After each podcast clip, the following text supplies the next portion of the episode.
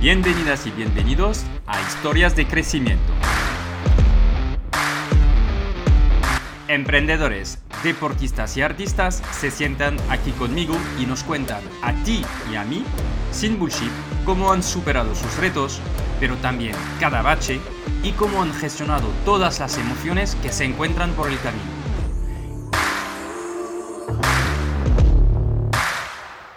Este es un espacio en el que hablamos de desarrollo profesional, pero también de desarrollo personal, porque yo creo que una cosa no puede existir sin la otra. Mon Soy Jean-Noël Sonil, soy cofundador de growthhackingcourse.io, una escuela de growth que te enseña a acelerar tu marketing digital y tus ventas con los profesores de las empresas más top. Y cofundador de kimun.io, una agencia digital con un equipo de primer nivel que te acompaña en el crecimiento de tu negocio. Estoy aquí para preguntar cómo lo imposible algunos lo hacen posible y enseñarte la verdad que hay detrás de los negocios, sin trampas ni cartón. ¿Estás preparado? Arrancamos.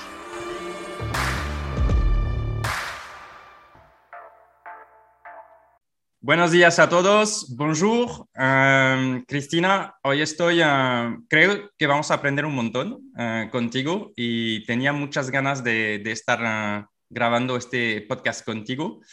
Antes mm, de pedirte de presentarte, voy a agradecer a Marta de Blas, que nos ha puesto en contacto. Marta es profesora y mentora en nuestro programa de Growth Strategy y es la VP of Growth de Singular ¿no? Entonces, muchísimas gracias Marta, porque creo que gracias a ti vamos a tener uh, un súper uh, episodio. Y bienvenida, Cristina, uh, a Historias de Crecimiento. Encantada y muchísimas gracias, un placer. Fantástico. Pues mira, lo que te propongo son dos cosas. La primera, te voy a hacer algunas preguntas muy rápidas en plan flash para que te conozcamos mm, mejor y luego te pediré de presentarte. Pero antes, para calentarnos, te hago unas preguntas. Ah, ¿Lo que soñabas de ser cuando eras ah, niña? Pues em, al final em, siempre he soñado con hacer algo que me gustara. Eh, porque bueno, sí que lo he vivido, mis padres han sido siempre trabajadores y yo creo que una de las cosas para mí muy importantes era ser feliz haciendo algo que iba a estar mucho tiempo, ¿no? Haciéndolo. Eh, entonces yo creo que era una de las cosas que siempre tuve como muy presente. Vale. ¿Tu fortaleza más importante? Eh, yo creo que pues, muy cabezota, ¿no? Eh, al final, yo creo que una cosa que, leí hace poco, eh, justamente de, de Zetangana, hacía, hizo con un pequeño vídeo donde decía que la gente en realidad como que no quiere cosas, ¿no? Porque el que quiere algo lo consigue, ¿no? Al final, si tienes hambre y es lo que tú necesitas, vas y comes, ¿no? Que la gente le gusta tener cosas, pero para el, el camino hasta conseguirlas cuesta, ¿no? Y yo creo que esto es una de las cosas que, como cuando quiero algo, es como muy persistente, ¿no? Para conseguirlo. Creo que eso es uno de las, ah, no sé si estás de acuerdo conmigo, pero es uno de las calidades que hay que tener cuando somos emprendedores. Quizás lo, lo hablaremos después, pero, ¿no? El querer cosas querer y, ser persistente porque mm, cada día es un nuevo día y, tiene sus retos, ¿no? ¿Cuál es el riesgo más importante que has tomado hasta ahora? Eh, pues yo creo que, al final emprender, ¿no? Porque lo miras con perspectiva y al final tienes mucho riesgo, pero parece que tiene mucho riesgo y luego lo que te das cuenta lo que hay es mucho aprendizaje. Eh, entonces, parece que sea un riesgo, pero yo creo que al final es como te una mentalidad, ¿no? El, cambiar el enfoque. Hay gente que ve gasto, otros ven inversión, ¿no? Entonces, es al final cómo te planteas las cosas. Ok. Ah, ¿Tu destino preferido para desconectar y descansar? Eh, pues te podría decir ahora que es, eh, hay un hotel aquí en, está en Alicante que se llama Vivod, o Vivud, y súper recomendable eh, y además es de un emprendedor. Yo creo que hay que hacer bandera. Genial. Fantástico, pues lo pondremos en notas. Y, última pregunta, ¿te hubieras lanzado sola como emprendedora? Pues mira, es una cosa que hablamos muchas veces. Para mí tiene mucho mérito porque yo creo que se sufre mucho y, yo creo que el tener a alguien que te acompaña en el proceso, cuando, una persona, cuando lo tienes tú el día malo, la otra persona tira, ¿no? Eh, ¿Qué pasa cuando estás solo en esta aventura? Eh, toda mi admiración a la gente que emprende sola. No lo sé. Eh, mm, es como todo, nunca sabes, pero yo que he emprendido con alguien, admiro a la gente que ha emprendido solo. Fantástico. Pues mira, ya nos, nos hemos calentado, queremos saber más de ti y, conocerte mejor, así que te, dejo presentarte ah, rápidamente. Bueno, pues bueno, soy Cristina, soy cofundadora junto con Paco Tormo en Singularu y bueno, Singularu es una marca de joyas de tendencia. Em, yo creo que, bueno, Singularu a día de hoy, bueno, la gente yo creo que ya nos, nos conoce tanto por la parte online y la parte de tiendas, pero nosotros somos una marca nativa digital, empezamos en online, eh, pero sí que es cierto que en el 2017 abrimos la primera tienda y es ahora un poco también en lo que estamos centrados, ¿no? en la expansión offline. Ok. ¿Cuándo, creasteis la, marca? En 2014, pero es cierto que empezamos siendo, eh, bueno, empezó siendo un marketplace donde poníamos en contacto a clientes con artesanos, eh, pero yo creo que una de las cosas que se ha mantenido en el ADN singular ha sido em, el, estar siempre escuchando al cliente. Yo creo que una de las cosas que a nosotros nos han llevado donde estamos a día de hoy es queríamos hacer algo, pero en lugar de imponer un producto al mercado, lo que hicimos fue, vamos a lanzar esto, escuchar al cliente y fuimos muy flexibles para saber encajarlo, ¿no? Eh, yo no sé qué hubiera pasado si nos hubiéramos mantenido en lo que éramos. Eh, sé lo que hicimos y sé dónde estamos ahora, ¿no? Pero yo creo que escuchamos cuáles eran las necesidades y lo que fuimos es flexibles para, ir adaptándolo, ¿no? Yo creo que esto es una de las cosas que siempre decimos. Eh, tú puedes imponer, pero muchas veces también hemos escuchado muchas entrevistas a emprendedores, ¿no? Una cosa es lo que tú quieres ser y otra cosa es lo que la gente te reconoce que eres. Entonces, eh, bueno, yo creo que hay que ser humildes, también hay que saber escuchar y, saber adaptarte y encajarte. Vale, o sea que pasáis de un marketplace Justo. a una marca Ah, a una marca de, pues de, joyas. Eh, sí que es cierto que nosotros trabajamos con mueble, con bueno, eh, forja, tal. Tenemos una sección de joyas. Es cierto que yo tenía una parte de formación de joyería, lo que nos permitió trabajar con pequeños talleres muy locales, tanto a niveles Valencia como eh, a nivel España. Y, y, bueno, algo de las cosas que también se han mantenido es el tener la, fabricación muy localizada, ¿no? Entonces, sí que es cierto que fuimos pivotando el modelo, es cierto que, bueno, quitamos la parte de mobiliario, nos quedamos en solo joyas, es cierto que era todo a demanda, era todo personalización ad hoc hechos para el cliente, es cierto que esto es complicado, ¿no? la gente sabe muy bien que no le gusta, pero no que le gusta con un folio en blanco, ¿no? Entonces, a partir de ahí empezamos una, una, una personalización en una colección cápsula que hicimos, vale, pues esto es la pieza base, ahí eliges material, acabado, color, eh, pero también mucha personalización también lía, ¿no? Entonces empezamos como a segmentar y a dar como patrones de personalización un poco más cerrado. Eh, y lo que nos permitió, pues eso, tener la producción localizada, todo fabricar a demanda, pero también vas escuchando, ¿no? Y eh, fabricábamos a demanda cosas que dices, Jolín, fabricar una pieza de cero a entregársela al cliente en 5 o 7 días eran tiempos récords, ¿no? Pero así no eres competitivo porque la gente no, no la gente lo quiere para allá, ¿no? El tenerlo en, de aquí a 5 o 7 días, madre mía. Entonces también nos dimos cuenta que en eso no éramos competitivos y que lo que la gente necesitaba era un poquito más. Entonces, al tener la, fabricación muy localizada, pues pudimos hacer fabricaciones muy pequeñitas, poder servir y poder llegar en tiempo y en forma a lo que quería el cliente, ¿no? Y entonces es lo que somos a día de hoy, que nos permite estar lanzando novedades con producciones muy pequeñas, validando los productos para que las chicas siempre tengan lo que quieran y lo que les gusta, sin estar creando grandes stocks, grandes, o sea, mucha novedad que no gusta, ¿no? Entonces, esto es una de las cosas que con aprendizajes del principio se siguen manteniendo en lo que es a día de hoy Singular. Vale, muy bien. Tú, has dicho y así, y luego volvemos sobre cómo habéis ah, creado Singular ¿no? Ah, con, con, Paco, pero mm, cuéntanos un poco tu, tu, background, lo que has estudiado, porque imagino que tiene una, una cierta lógica, ¿no? Ah, lo que has estudiado y también por qué decides de emprender a 26 años, ¿no? Pues mira, eh, bueno, yo estudié diseño industrial, eh, de ahí tuve la oportunidad de irme un año a Londres a vivir eh, y sí que es cierto que, bueno, en Valencia estudié en el Politécnico, que es como muy, muy industrial, ¿no? Está muy focalizado, es muy industrial. Y tuve la oportunidad de irme a Londres, que era todo lo contrario, ¿no? Era la creatividad en su máximo exponente, ¿no?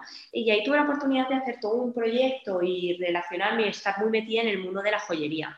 Y es verdad que mis inquietudes con eso, pues, pues la verdad es que, me gustó, me gustó mucho. Y cuando vine aquí, que bueno, yo soy valenciana, eh, aquí había una escuela eh, que, tenía, tenía, lo que es el ciclo de joyería, ¿no? Y entonces dije, pues, pues voy, a, voy a formarme ¿no? en este área, que me ha gustado mucho lo que he aprendido eh, en Londres, y entonces me metí en joyería. Pero sí que es cierto que también tenía otra inquietud que era una parte como muy industrial, ¿no? Una parte de organización, profesionalizar todo un conocimiento, si una empresa tenía esos conocimientos, no tenía una parte muy creativa con la parte de joyería, pero quería una parte más estratégica, ¿no? que era la parte de organización industrial. Entonces, mientras hacía joyería, hice el grado, o sea, hice el, superior de organización industrial y tuve la oportunidad de irme seis meses a Seúl.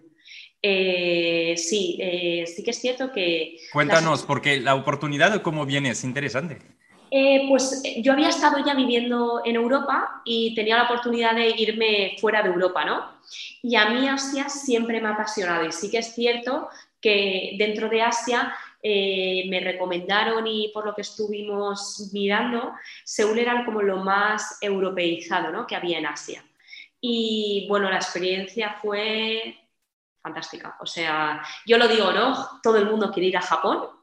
Eh, y yo digo, está muy cerca de Seúl. Siempre digo, si vas a Japón, dedícale unos días para estar en Seúl. Eh, es una ciudad que enamora. todo el que ha ido queda, vamos, yo creo que fascinado por, por, lo que es toda esta cultura eh, este, pues eso. Es o sea, a mí me encantó, ¿eh? Yo, Asia me enamoró y ya cuando estuve allí seis meses ya quedé, bueno, o sea, el día que vayamos a esa parte del mundo me pido ir. Em, y, y, cuando volví, es cierto que, bueno, eh, quería un poco entender, ¿no? Si me iba a un mundo más creativo, si me iba a un mundo más industrial y tenía una amiga que estaba en Demium, eh, Demium Startups. Y, bueno, tuve la, tuve la oportunidad de empezar allí, eh, nada, empecé, yo lo digo, eh, de, prácticas o ni eso, ¿sabes? En plan, oye, voy a entender un poco, ¿no? Que es este, esta parte más emprendedora. Y sí que es cierto que ahí estaba, bueno, estaba Paco Tormo eh, y, con, lo que se está empezando Singular, ¿no? Sí que es verdad que ellos estaban como con la idea madurándola y sí que es cierto que, bueno, dentro de Demi tuve la oportunidad de empezar con, a, trabajar y ayudarles y bueno, ya constituimos, me metí el proyecto a full porque es verdad que tenía una parte mm, muy creativa y al final conocía un poco el sector tanto del mueble como de la joyería y con la parte más de lo que es empresa, ¿no? Y, bueno, yo creo que emprender eh, hasta que no estás metido no sabes muy bien a lo que te enfrentas. Y, nada, pues ya empezamos con el proyecto, se constituyó eh, la empresa y eh, a lo que, somos, lo que estamos a día de hoy.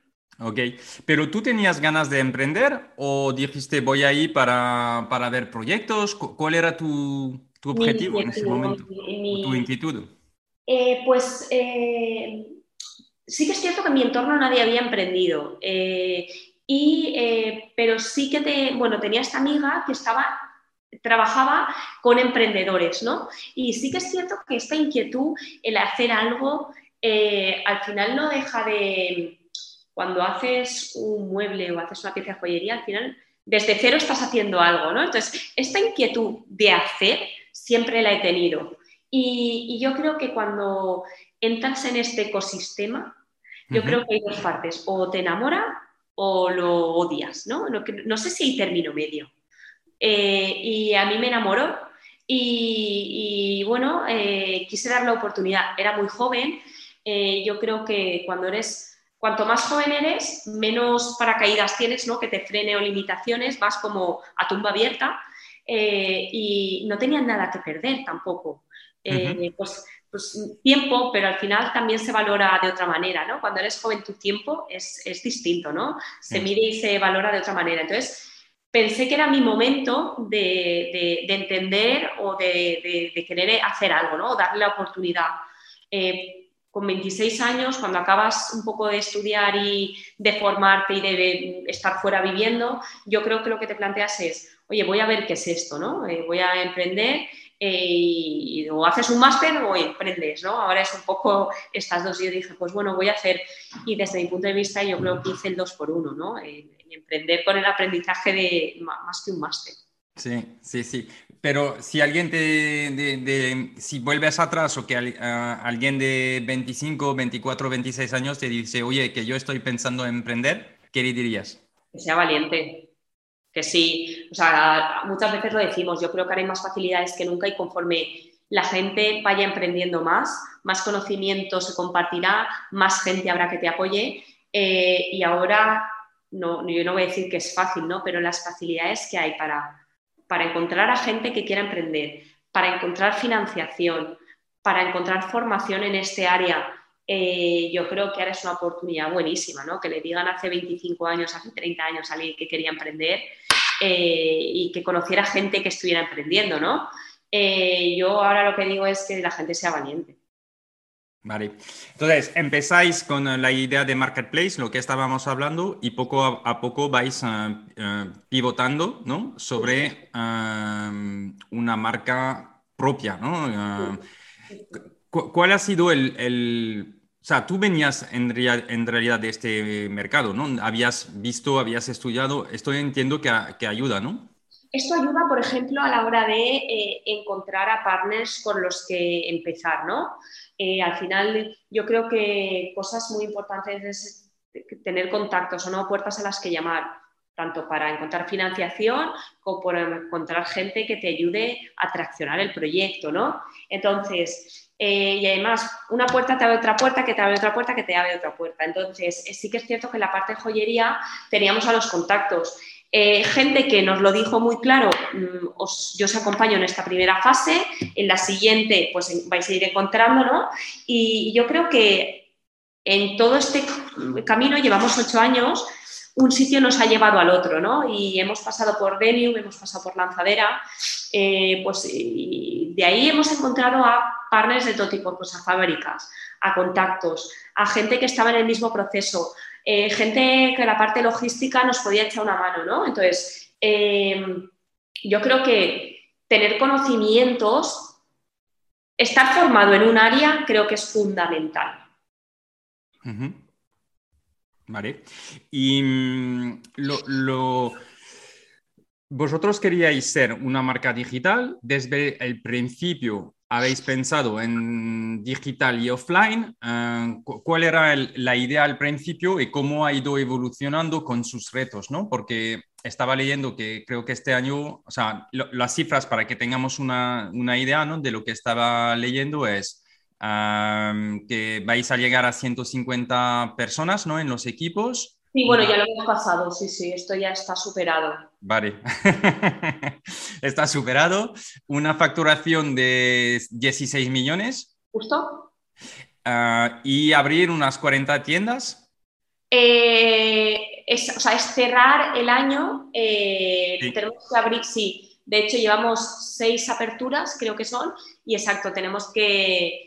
Eh, tenemos ahora 27 eh, y nos quedan abrir eh, para hacer esas las 44 tiendas. Vale. y entonces, ¿nacéis con la idea de abrir tiendas o esto viene durante el camino? ¿Cómo ha sido el, principio? ¿Cómo habéis conseguido, vamos a decir, los primeros clientes? ¿no?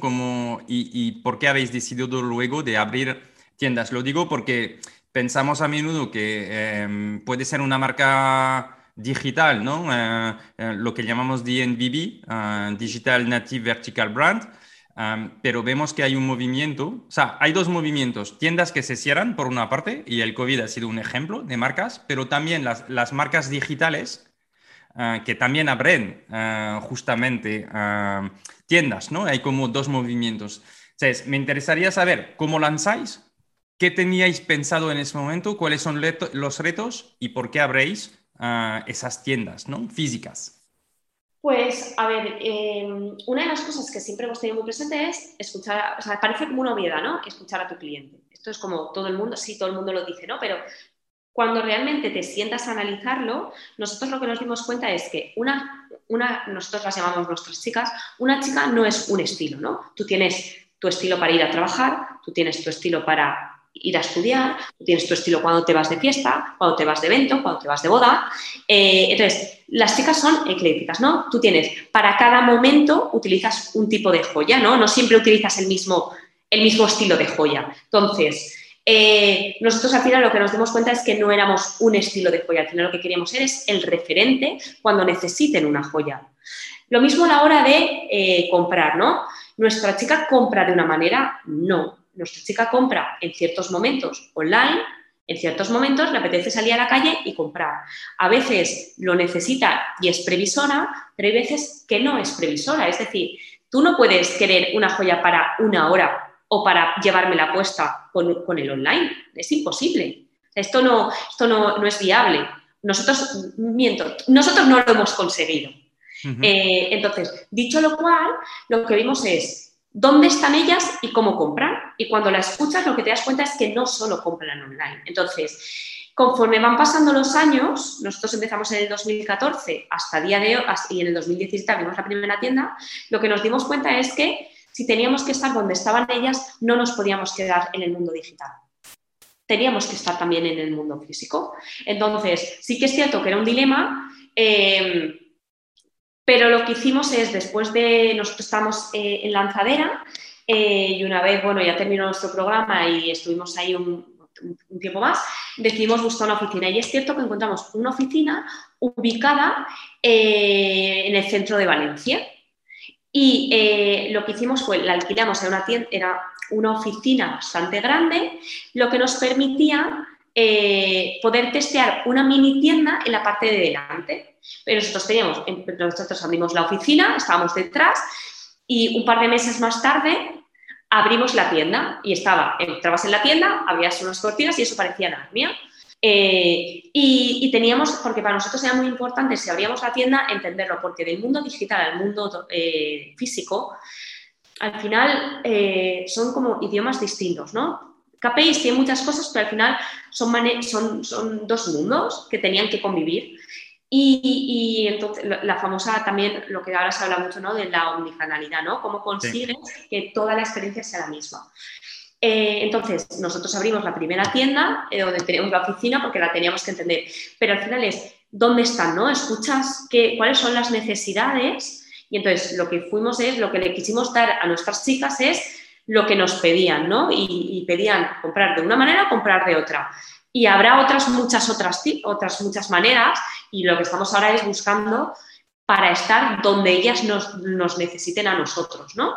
Eh, y yo creo que esto fue conforme la empresa fue evolucionando y nosotros fuimos escuchando cuáles eran sus necesidades, nos fuimos adaptando, ¿no? Y entonces siempre había estado, pero hasta que no entiendes o piensas si realmente es necesario, eh, no, nos, no, dimos el paso. Y el primer paso fue pues, en el 2017 cuando abrimos la primera tienda. Súper interesante. Pero entonces, eh, tendría dos preguntas. Lo primero, ¿era voluntario de abrir y de tener un espacio en la calle? o, ha sido a un momento de una oportunidad? O sea, ¿vosotros lo habéis planificado así o ha sido que había una oficina guay y habéis dicho, oye, por cierto, podemos aprovechar? Eh, fue nosotros en el 2017, nosotros ya andábamos pensando tienda sí, tienda no, tienda sí, tienda no. Eh, y lo que aprovechamos fue la oportunidad de encontrar una oficina, no estaba en el centro, no estaba en la calle Colón de Valencia y estaba en una zona muy cerca a este área de influencia, ¿no? Premium. Eh, y entonces lo que dijimos es, vamos a intentarlo, ¿no? O sea, al final es probar en pequeño, validar si funciona, replicar, ¿no? Parece una esto y es como lo de, se prueba, pero al final era el objetivo, ¿no? Vamos a darle la oportunidad. Y nosotros lo que hacíamos es, como ya teníamos a nuestras chicas en el online, es cómo las traemos al mundo físico. Eh, entonces, si estaba, lo que aprovechamos es una oportunidad de decir, bueno, vamos a aprovechar esta ubicación que nos sirve para la oficina, que sí o sí la necesitamos, que a lo mejor no hubiera estado tan céntrica, la hubiéramos hecho igualmente, 100%, porque lo que queríamos era entender si ellas querían también esto, ¿no? Al final, a través de Internet vendes con una foto. O sea, esto no, es, una, obviedad, ¿no? pero vendes con fotos. Pero muchas veces hay gente que necesita todavía tocar ese producto. Sí. Eh, y al final son canales complementarios, es lo que pasa, ¿no? Voy a la tienda, me lo pruebo y lo compro online. eh, lo veo, lo compro online y lo recojo en tienda. Si es que al final son canales que se van complementando. Entonces, eh, es esto, ¿no? Y, yo creo que la experiencia fue muy buena, creo que ha habido mucho aprendizaje. Y, bueno, eh, ahora lo que estamos... ¿Algunos aprendizajes? sí, al final tú en el mundo online tienes solo un dato de venta, en el mundo físico pues tú, o sea, nosotros siempre hemos dicho que somos una marca muy horizontal, ¿no? pero a través de una pantalla es muy difícil. Cuando abres una tienda física lo que haces es quitar todas esas barreras. Nosotros todo nuestro producto está en mano, todo nuestro producto se puede probar. Lo que no podíamos era abrir una tienda y poner volver a poner pantallas o cristales. Entonces todo esto lo quitamos. Hicimos una relación súper directa, es decir, una persona, una chica que representa todo lo que es singular, con sus valores, con su ADN, con su con todo lo que intentamos proyectar interno o que tenemos proyectar hacia afuera, y aquí sí que ya lo haces directamente con tu clienta, eh, pero son mundos muy distintos. La rapidez que tiene el online, es decir, nosotros cuando tú pones un banner en, en la página, no te funciona. Pones, cambias la foto, cambias colores, puedes editar colores y la cambias. En tienda, con impresiones, con tiempos, con envíos, esto no es tan rápido, ¿no? Entonces, la agilidad muchas veces que tiene el online no lo tiene el mundo físico. Y cuando vienes de estar nativos digitales, de repente te encuentras estas barreras de tu agilidad parece que no es tan rápida, ¿no? Eh, lo que puedes hacer en, no voy a decir en un día, pero de, poner bonito una web en, visual, se entienda, en escaparates, esto no es tan fácil, ¿no? Eh, cuando tienes a todo el mundo en un mismo eh, espacio, como pueden ser las oficinas en el mundo digital, ¿no? Eh, al final nosotros estamos muy localizados en Valencia, cuando empiezas a abrir tienda, cada uno trabaja en su centro de trabajo y empiezas a tener a la gente separada, ¿no? ¿Cómo, cómo creas estos canales de comunicación, ¿no? Todos estos desafíos parecen una tontería, pero cuando empiezas a crecer tienes que volverte a conectar para no estar desconectado, porque al final todos somos uno, ¿no? Eh, y el mundo digital, el mundo off, no compite con el on y el on no compite con el off. Somos todo uno. Eh, y las, una web tiene capacidad ilimitada, ¿no? Tú puedes poner 200 mil millones de productos en una web. Otra cosa es que se vean o cómo, priorizas para enseñarlos, ¿no? En esto no me meto, pero capacidad tiene. Tú en una tienda no tienes un espacio ilimitado, tú tienes un, espacio limitado. Entonces, son muchos desafíos, ¿no? Que de repente eh, tienes que entender para, que al final todo sea uno. Y, en este proceso, ¿cómo habéis hecho? ¿Habéis fichado equipos que ya tenían experiencia en, offline y en tiendas? o sea, ¿cómo, ¿cómo, lo hacéis? ¿Por expertise para los dos ámbitos? Ah, ¿Cuál ha sido el, ahí el, para ir rápido? Porque también estáis yendo muy rápido, entonces, pues ¿cómo ganas eh, este tiempo?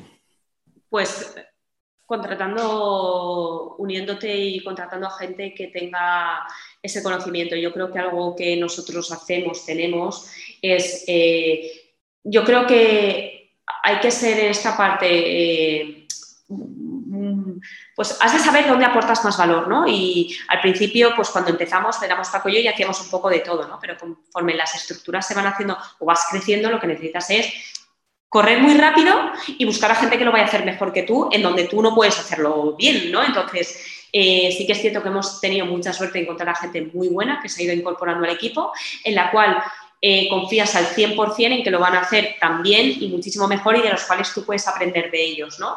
Eh, y, donde tú te tienes que centrar en tu área para, para hacerla crecer. Eh, y donde al final tú lo que tienes es que estar es muy presente para que los valores no se pierdan, para que haya una esencia ¿no? en lo que es Singularu, que se tiene que ir contagiando todo el que entra nuevo, pero sí, la suerte que tenemos es que conforme Singularu se va haciendo más grande, tenemos capacidad y efecto llamada eh, donde viene gente, pues eso, con un potencial brutal. Y la, la, gestión de esos equipos, porque en realidad tenéis, tenéis equipos que están ¿no? desplazados dentro de, de las tiendas y, y, y, esta comunicación que decías, ¿habéis uh, puesto algo en marcha específico? ¿Cómo, cómo hacéis para que, Sí, pues, eh, pues tienes newsletters de cada los clientes, pues ahora nosotros también tenemos newsletters internas, donde hacemos comunicaciones, tenemos reuniones todas las semanas donde los departamentos eh, nos ponemos un poco al día con lo que estamos, porque al final parece mentira, pero para hacer una cosa entra en juego mucha gente y un retraso afecta a muchas personas. y, la y profesionalizar la manera, ¿no? Antes, pues por el pasillo, parabas a alguien y le decías, hay esto, y como estaba todo el mundo por el medio, pues se enteraba todo el mundo, y esto ahora ya no pasa, ¿no? Entonces es como se profesionaliza la manera de contar las cosas. Eh, entonces yo creo que, bueno, aquí han habido muchos aprendizajes, ¿no? Esto antes era como todo... Todavía sabemos que estamos en un barco pirata, ¿no? Pero esto no puede seguir así porque es que si no la gente está, pues eso, desconectada totalmente y lo que es que la gente, pues no, no sale todo tan bien, ¿no? Cuando de repente nos juntamos y vamos todos alineados, ves que las cosas han salido fenomenal. Esto no, tiene, no tiene gran misterio, es que cuando conectas, todo el mundo va en el mismo, remamos todos hacia el mismo lado, hasta el mismo sitio. Sí, sí, lo que pasa es que es, es, es, es bonito y, y, y, todos lo queremos conseguir, pero la realidad para que pase es, difícil, ¿no? Es difícil y lo que muchas veces decimos, ¿no? Eh, yo, muchas, yo soy como muy, y tenemos que hablarlo porque es que si no, y, y Paco muchas veces lo que me dice es, pero es sí, pero también tiene que la gente hacer, es decir, muchas veces decimos, no, es mejor que la gente siga haciendo y que a lo mejor vayamos por detrás en plan de, bueno, así no, pero que la gente siga haciendo, o sea, necesitamos a gente muy proactiva, ¿no? Muy tirada para adelante eh, y preferimos eso que gente súper organizada, que al final está todo protocolizado, pero la gente no está haciendo nada porque si no se hacen los 10 checklists, como que no se puede, ¿no? Entonces también es un poco de las dos, porque el mundo startup también es muy pirata, ¿no? Es como todo el mundo tira y es muy valiente y todo el mundo muy para adelante y al final es sí, pero también tienes que ir ordenando, ¿no? Es un poco estos dos mundos. Sí, y de hecho decías, con Paco decimos esto, pero ¿cómo os organizáis entre, entre vosotros? ¿Tenéis como... sí. sí, parte que brilláis cada uno, ¿habéis decidido desde el principio mm, quién hacía qué? ¿Cómo, funciona el binomio? desde, desde el principio, principio siempre le ha estado como muy claro, ¿no? Eh, lo que siempre hemos dicho es yo le lleno una caja muy bonita de joyas y él vende esas joyas, ¿no? Entonces yo se la tengo que llenar y él tiene que ser como muy rápido vaciándola, ¿no? Para que... Entonces, eh, sí que es verdad que hemos tenido como muy limitado eh, qué hacía, o sea, siempre ha estado como qué, qué, era él muy bueno haciendo y dónde yo era muy buena haciendo. y lo, que, lo bonito es que como la empresa ha ido creciendo y los dos hemos ido creciendo, el, entender eh, qué hacía cada uno también ayuda mucho, ¿no? Y lo que hay es mucha sinergia, mucho compartir información, eh, y, pero bueno, yo creo que lo importante es saber dónde eres bueno y dejar que la gente haga. Eh, yo creo que es lo que permite que se haga muy grande esto, ¿no?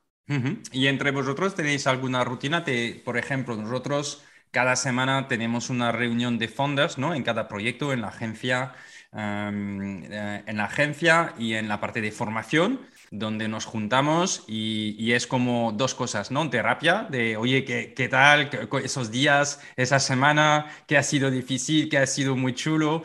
Y también, oye, ¿qué, hacemos en las próximas eh, semanas, meses? Entonces, hemos creado este espacio porque nos dábamos cuenta que podíamos estar o sea, nosotros también tenemos esto, ¿no? Cada uno en su sitio, eh, cosas muy claras y, avanzamos, ¿no? Y ejecutamos. Lo que pasa es que a veces nos dimos cuenta que no hablábamos de nosotros, de cómo va la vida, de cómo te sientes, ¿no? Entonces decidimos de crear este espacio que creo que es una, yo lo sugiero, ¿no? De, de decir, oye, hay un momento donde nos sentamos y hablamos entre nosotros.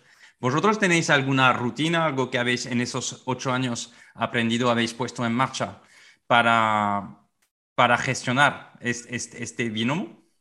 Eh, no como tal, eh, no como tal, y lo que, pero bueno, al final, eh, bueno, tenemos una reunión todos los martes, lo que son los departamentos donde entramos y estamos todos, la llamamos nuestra reunión 360, un poco para tener una visión de todo. y, pero nosotros dos, rutina como tal, no. Al final eh, intentamos, pues a la hora de comer, organizarnos, ¿no? Salir un poco de lo que es el trabajo-trabajo, pero sí eh, hablar más de generalidades, ¿no? ¿Qué tal la mañana? ¿Con qué estás? Un poco más curiosidades, ¿no?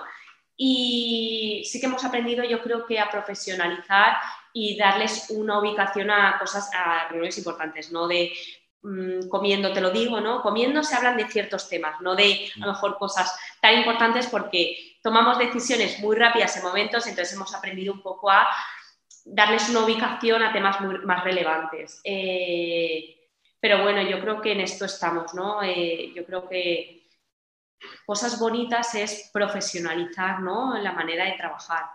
Eh, darles un tiempo, una ubicación y un lugar.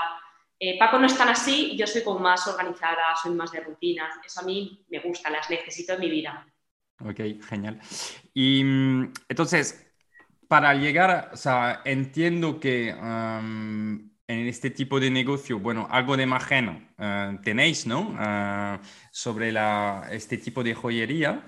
¿Cómo financiáis eh, este proyecto y, el crecimiento? Porque abrir tantas, ¿no? Al principio y luego en el, en, el, crecimiento de, la, de las tiendas. Porque entiendo que una tienda, ¿qué puede costar abrir una tienda para que nuestra audiencia sepa? Pues depende, la verdad. No te sé decir el número porque sí que es cierto que empezamos con tiendas más pequeñas, sí que es cierto que ahora vamos a unas tiendas más grandes. Eh, conforme abres más también tienes cierto margen. Eh, y es depende. Pues no te sabría decir exactamente el coste que tiene. Pero lo que sí que es cierto es que para nosotros al final lo que sí que tenemos es el dato de dónde están nuestras chicas eh, y, intentamos estar donde están ellas. Entonces... Em, ¿Este datos cómo, cómo, lo consigues? O con, las ventas, al final tienes eh, las chicas donde nos compran, ¿no? Lanzamos encuestas, pues si vamos a abrir en Madrid a nuestras, base, a nuestras usuarias y, la gente, nuestros seguidores, al final preguntas, ¿no? Em, ayuda mucho a más, chicas, más información y, lo que siempre les preguntamos es, oye, vamos a abrir en esta tienda. ¿A qué centros vais, no? ¿A centros comerciales vais? ¿A qué calles vais, no? Entonces, al final intentamos estar donde están ellas. Al final es, si ponemos una tienda, es para que vengáis. Entonces, eh, esto para nosotros es súper importante. Eh, contar con ellas para, las cosas que hacemos. Igual a la, hora de diseñar una pieza, a la hora de abrir una tienda. Eh, de poco sentido tiene que nos vayamos a un sitio donde no van, a un centro comercial donde no van. Y, sí que es cierto que esto lo hemos ido aprendiendo eh, y cuando vas de la mano de ellas, la marca cambia, ¿no? Es como que cobra mucho sentido.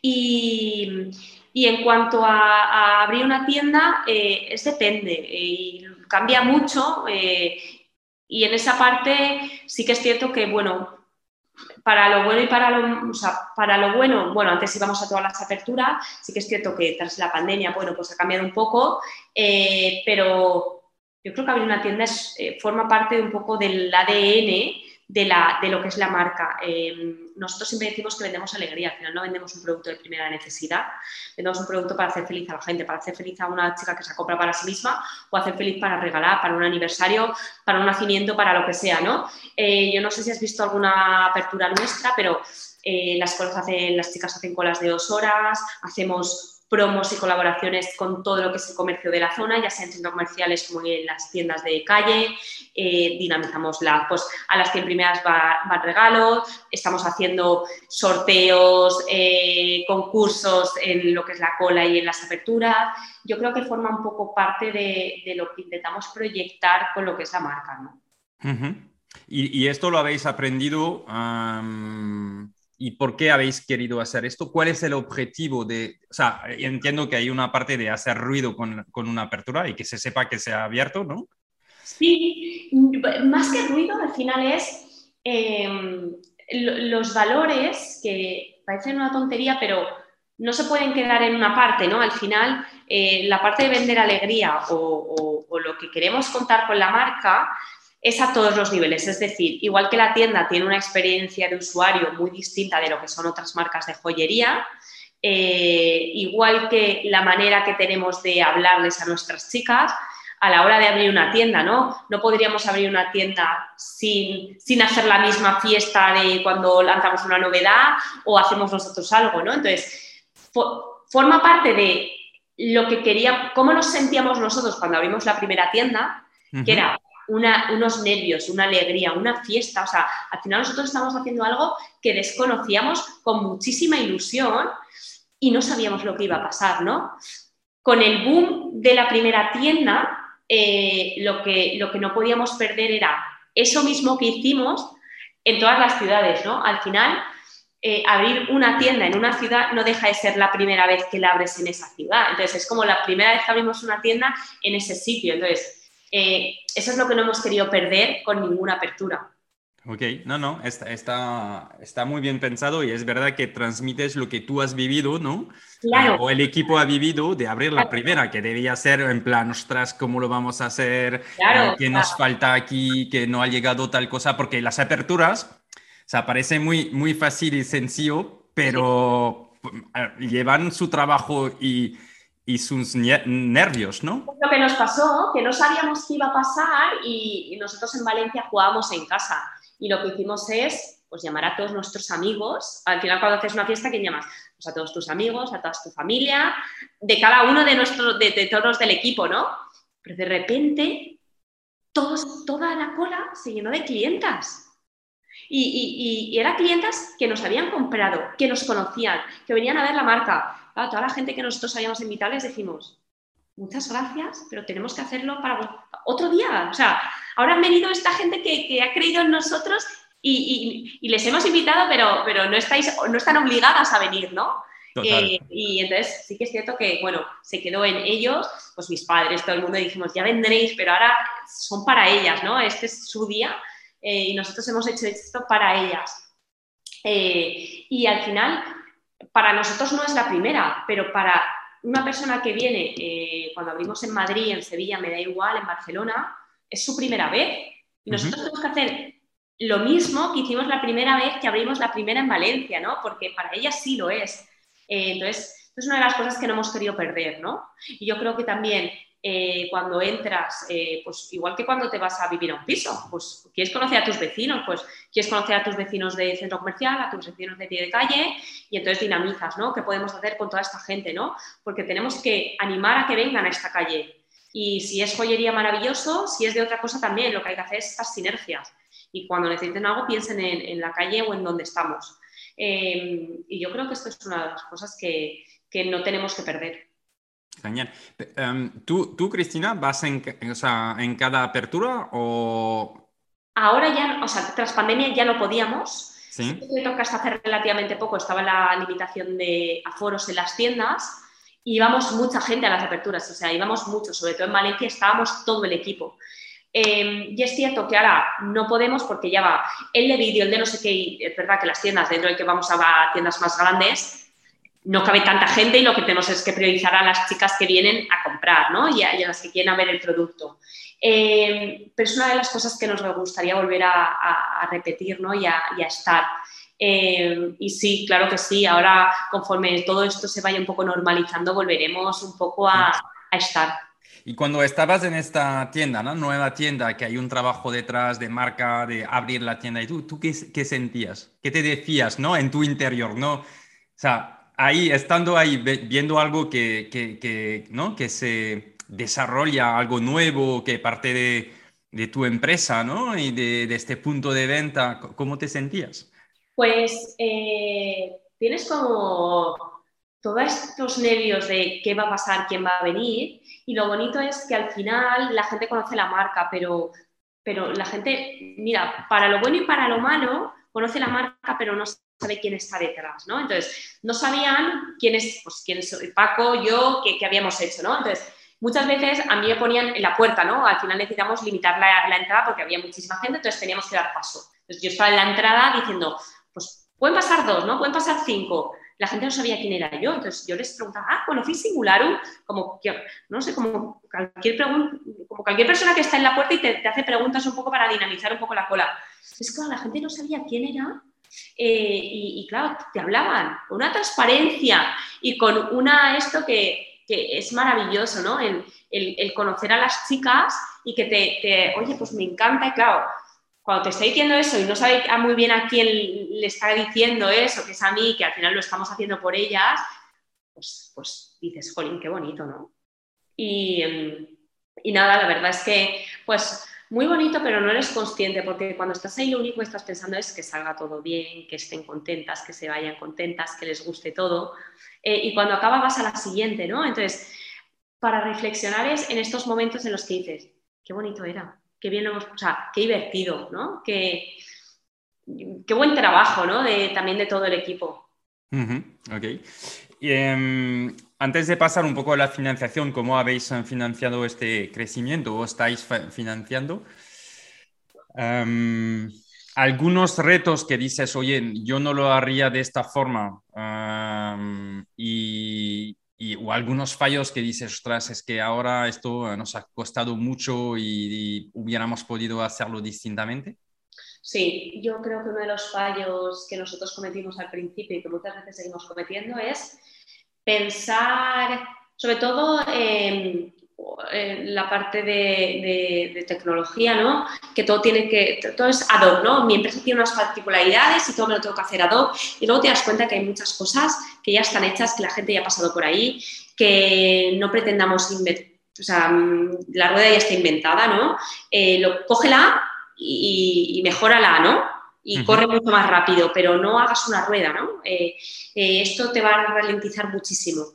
Eh, yo creo que esto es uno de los aprendizajes nuestros. Adáptate a lo que hay y, y, luego seguro que puedes mejorarlo, ¿no? Pero no pretendas hacer todo porque que vas a hacer que vayas más lento, ¿no? Y esto yo creo que ha habido momentos en los que hemos tomado ciertas decisiones que han ido que vayamos mucho más lentos. Hay plataformas que te permiten vender, no tienes que crearte plataformas para, para tu vender, ¿no? Hay gente que ya ha pasado por ahí, ya lo tienes muy bien hecho. Eh, en cuanto a logística, igual, ¿no? Eh, nosotros yo creo que hemos pasado por muchos, tener la logística, sacar la logística, tener la logística partida, eh, muchísimas cosas. Yo creo que hay fases en el proyecto y otra de las cosas es compartir conocimiento, es decir, el, compartir ideas no te las van a robar, ¿no? Yo creo que lo que van a hacer es que las digas en alto y seguramente alguien te vaya a dar un consejo que te vaya a servir para algo. Sí. Em, y yo creo que, esto es una de las cosas que también decimos. Con nosotros han sido muy generosos y nosotros pretendemos serlo con todo el que nos pregunta o para estas cosas, ¿no? Yo creo que, que cada vez más tenemos que ser generosos y ayudarnos unos con otros. Totalmente. Y vosotros, uh, este, tema de uh, aprender, o sea, nosotros somos muy fan de si alguien lo ha hecho antes de nosotros, hablamos con esas personas porque nos van a hacer ganar tiempo, ¿no? Y los problemas serán seguramente bastante los mismos. Vosotros habéis conseguido hablar con, con marcas, emprendedores, empresarios que ya habían pasado uh, por delante y que os han podido acompañar en este viaje. Pues sí, mira, nosotros hemos tenido mucha suerte, hemos pasado por muchos sitios, como ha sido Demium, como ha sido Lanzadera, como ha sido Connector, y de todos que hemos tenido mucha suerte de estar rodeados del ecosistema, al final de gente que estaba en tu misma fase, yo creo que al final, eh, pero estas compiten, no, no compiten, cada una tiene un estado y cada una sirve para un momento de la vida del emprendedor o de la vida de la startup. Eh, y yo creo que es muy bueno eh, estar rodeado de gente que está en el mismo proceso. de todos hemos ganado, pues hemos ganado de, de algunos, hemos encontrado inversores, hemos encontrado financiación, en otros hemos encontrado fábricas, proveedores eh, contactos. En otros, por ejemplo, hemos tenido la oportunidad de, en Connector, eh, Rosa Tous fue mentora nuestra, que es mismo sector que nosotros, y lo que nos enseñó es que cada uno tiene su trocito del pastel. Eh, y lo que hay que hacer es tu pastel, cuidarlo muy bien. Y lo que nos hubiera dicho, ojalá alguien nos hubiera ayudado a nosotros hace 30 años, ¿no? y no por ser el mismo sector se compite. Yo creo que hay momentos, creo que hay, hay, hay hay presupuestos, ¿no? Cada uno tiene un diseño, cada uno tiene un PVP, eh, una ocasión eh, y lo que tienes es tu trocito y en ese hacerlo muy bien, ¿no? Eh, y yo creo que, esto es maravilloso, aprenderlo y que te lo digan, porque cuando te lo dice alguien que es de tu sector con 50, 30 años de experiencia, como cuando viene alguien no, no, no, lo vas a hacer de la misma manera cuando a ti te lo han te han tratado de esta manera, ¿no? Em, entonces, para mí eh, el aprendizaje y sobre todo el saber que juntos todos somos mejores, es una cosa que se tiene que, tenemos que hacer mucho ruido. Ok, es un buen aprendizaje. También has dicho, si no, o sea, si intentas de reinventar las ruedas, eh, la rueda, vas eh, lento, ¿por qué tenéis que ir rápido? Bueno, al final no es que quieras ir rápido, lo que quieres es evitar errores que te puedan suponer, que te puedan costar mucho, ¿no? Al final. Entonces, eh, los errores tienen que ser lo que siempre dicen, ¿no? Que sean lo menos costoso y aprender lo más rápido posible. Eh, hay errores que a lo mejor son relativamente baratos y te hacen aprender mucho, pero hay errores que te pueden costar mucho dinero, ¿no? Y mucho dinero me refiero a eh, si tú haces las cosas mal y la gente no te compra y te hacen mala publi, te puede costar muy caro, ¿no?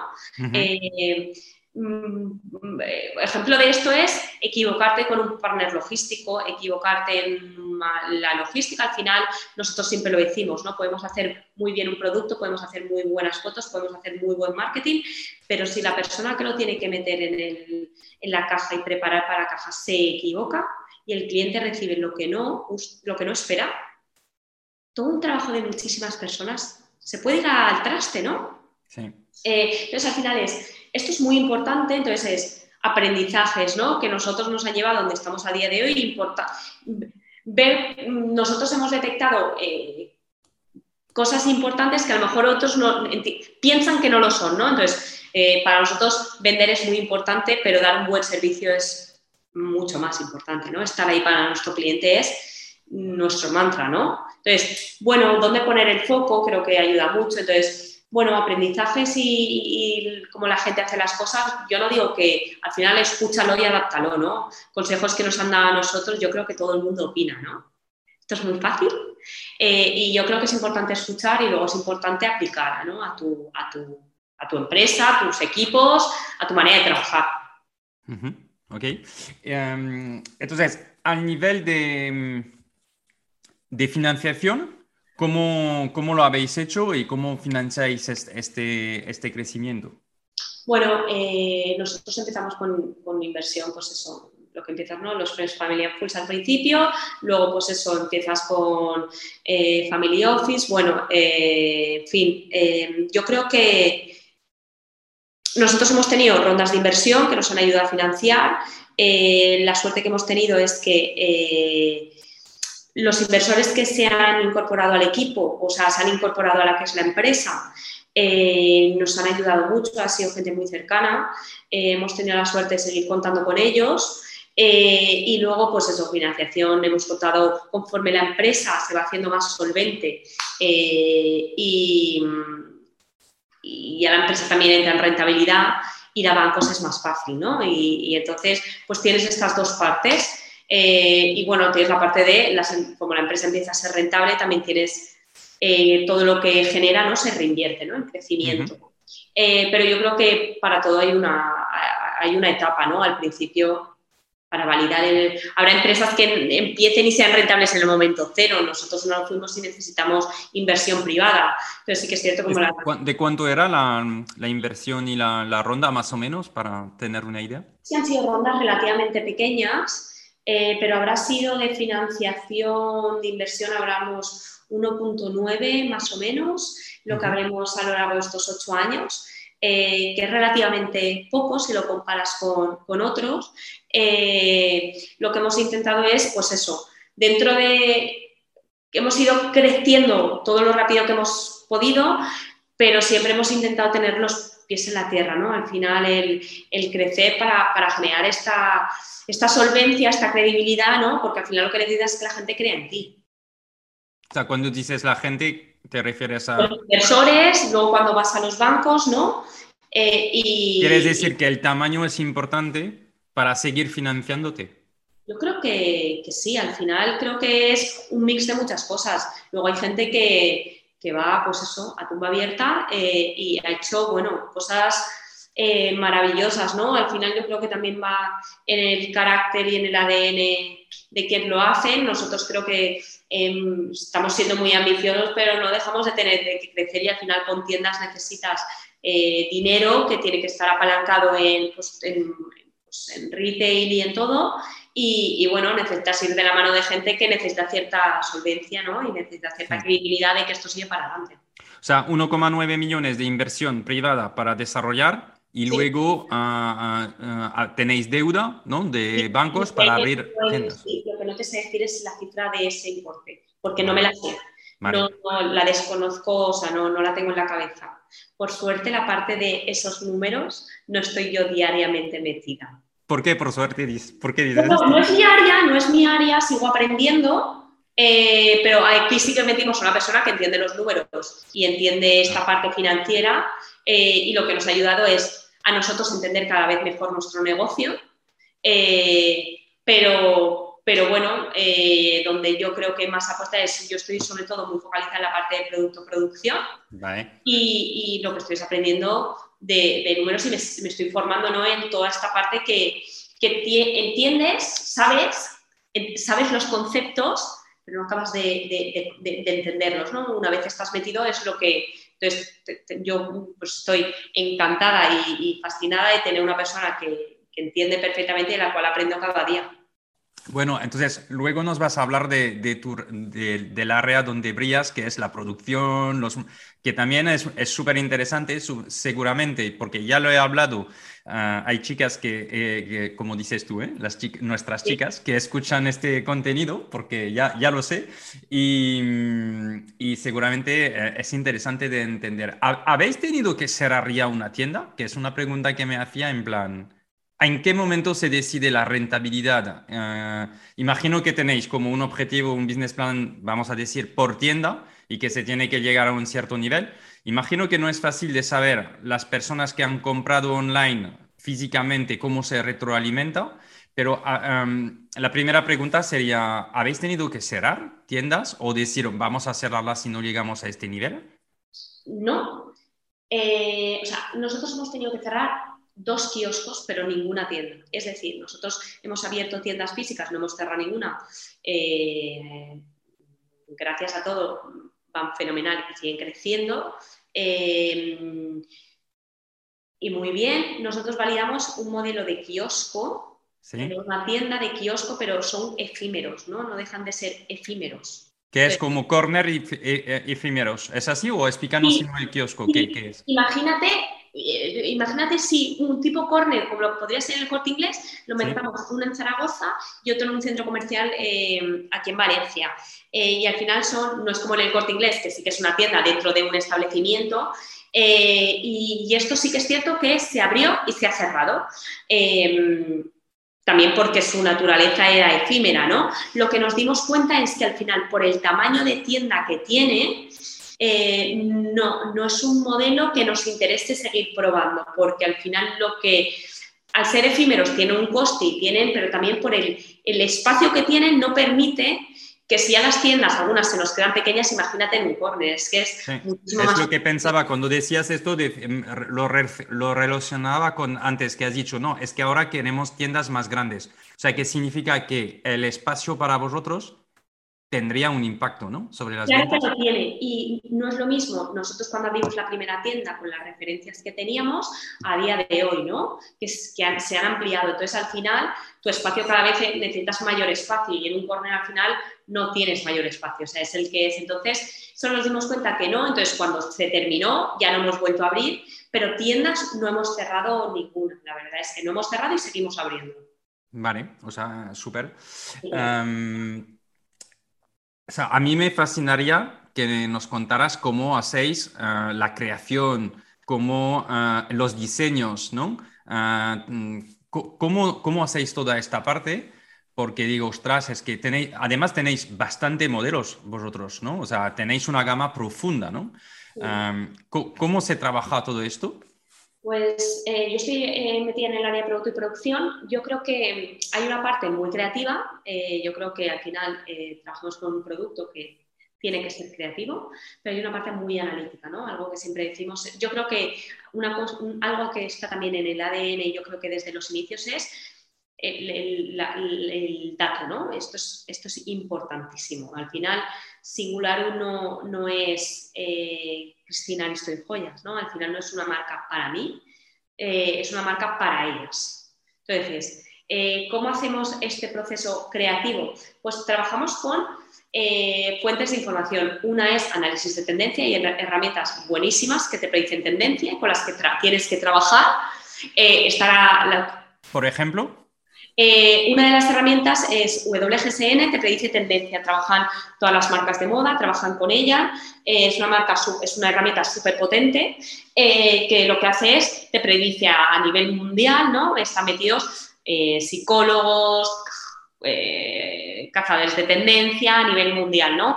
Pasarelas, todo. Luego está lo que es haciendo la competencia, ¿no? Pero tú tienes lo que te predice la tendencia, trabajas a futuro, lo que hace la competencia, que lo trabajas a presente, y lo que vendes, que lo trabajas a pasado, ¿no? Entonces, juntas estas tres futuro, presente, pasado, eh, y vas entendiendo un poco qué es, lo que, es lo que vendes, qué es lo que la gente quiere, las chicas quieren y qué es lo que van a querer, ¿no? Eh, siempre dentro de lo que es eh, lo que nosotros hacemos. entonces, con esto analizamos, entendemos y, y, diseñamos. Entonces, trabajamos con estas tres variables y luego con esto es todo que esté bajo el paraguas singular, ¿no? Eh, no vale todo, no podemos todo. Yo creo que conforme han pasado los ocho años hemos ido encontrando fábricas que hemos ido asociando, nos hemos ido trabajando, donde se hacen especialistas en un tipo de producto eh, y al final lo que pretendemos es dar el mejor producto eh, al mejor precio, ¿no? Pero esto es importantísimo, encontrar a la gente que mejor haga lo que queremos hacer. Pero tenéis, entonces, ¿tú, ¿tú has empezado a diseñar los modelos al principio? Sí, y sigo. ¿Sí? Sí, sí, sí. Pues mira, fíjate, estaba pensando el otro día en, las, en las marcas de, si vamos a la, parte creativa, ¿no? ¿no? Eh, en marcas de modas y todo, en la parte personal tiene mucho impacto. Ahí, Singularu, tú has empezado pero lo decías, cuando abrimos las tiendas no se me conoce, ¿no? Entonces, esta parte de, estar debajo de una marca o de ser tu marca personal que estás creando, ¿cómo, lo has vivido esto? Bueno, eh, yo creo que esto es cada uno, ¿no? Estos son unos debates eternos. Eh, Paco siempre dice, al final deberías hacerte más visible. Es una cosa con la que yo estoy cómoda. Eh, a mí la reacción personal, ¿no? hablar contigo, cada vez, no es que me guste, pero creo que es importante, ¿no? Contar la historia y creo que hay una cosa, hay una historia bonita que contar. Creo que hay una historia que puede ayudar a gente a animarse a emprender, a hacer cosas, que creo que es súper necesario. Eh, pero ya estar visible para todo lo demás, eh, yo creo que va con caracteres y, no, no, no, no, estoy cómoda, ¿no? Eh, hay gente que le encanta. yo no es, no creo que no creo que hice un buen trabajo, ¿no? Porque estaría, parecería como muy antipática, ¿no? Con lo divertida que es la marca, creo que proyectaría algo, pero por cómo es mi carácter, ¿no? Entonces, eh, me gusta, esto, esto, prefiero así, ¿no?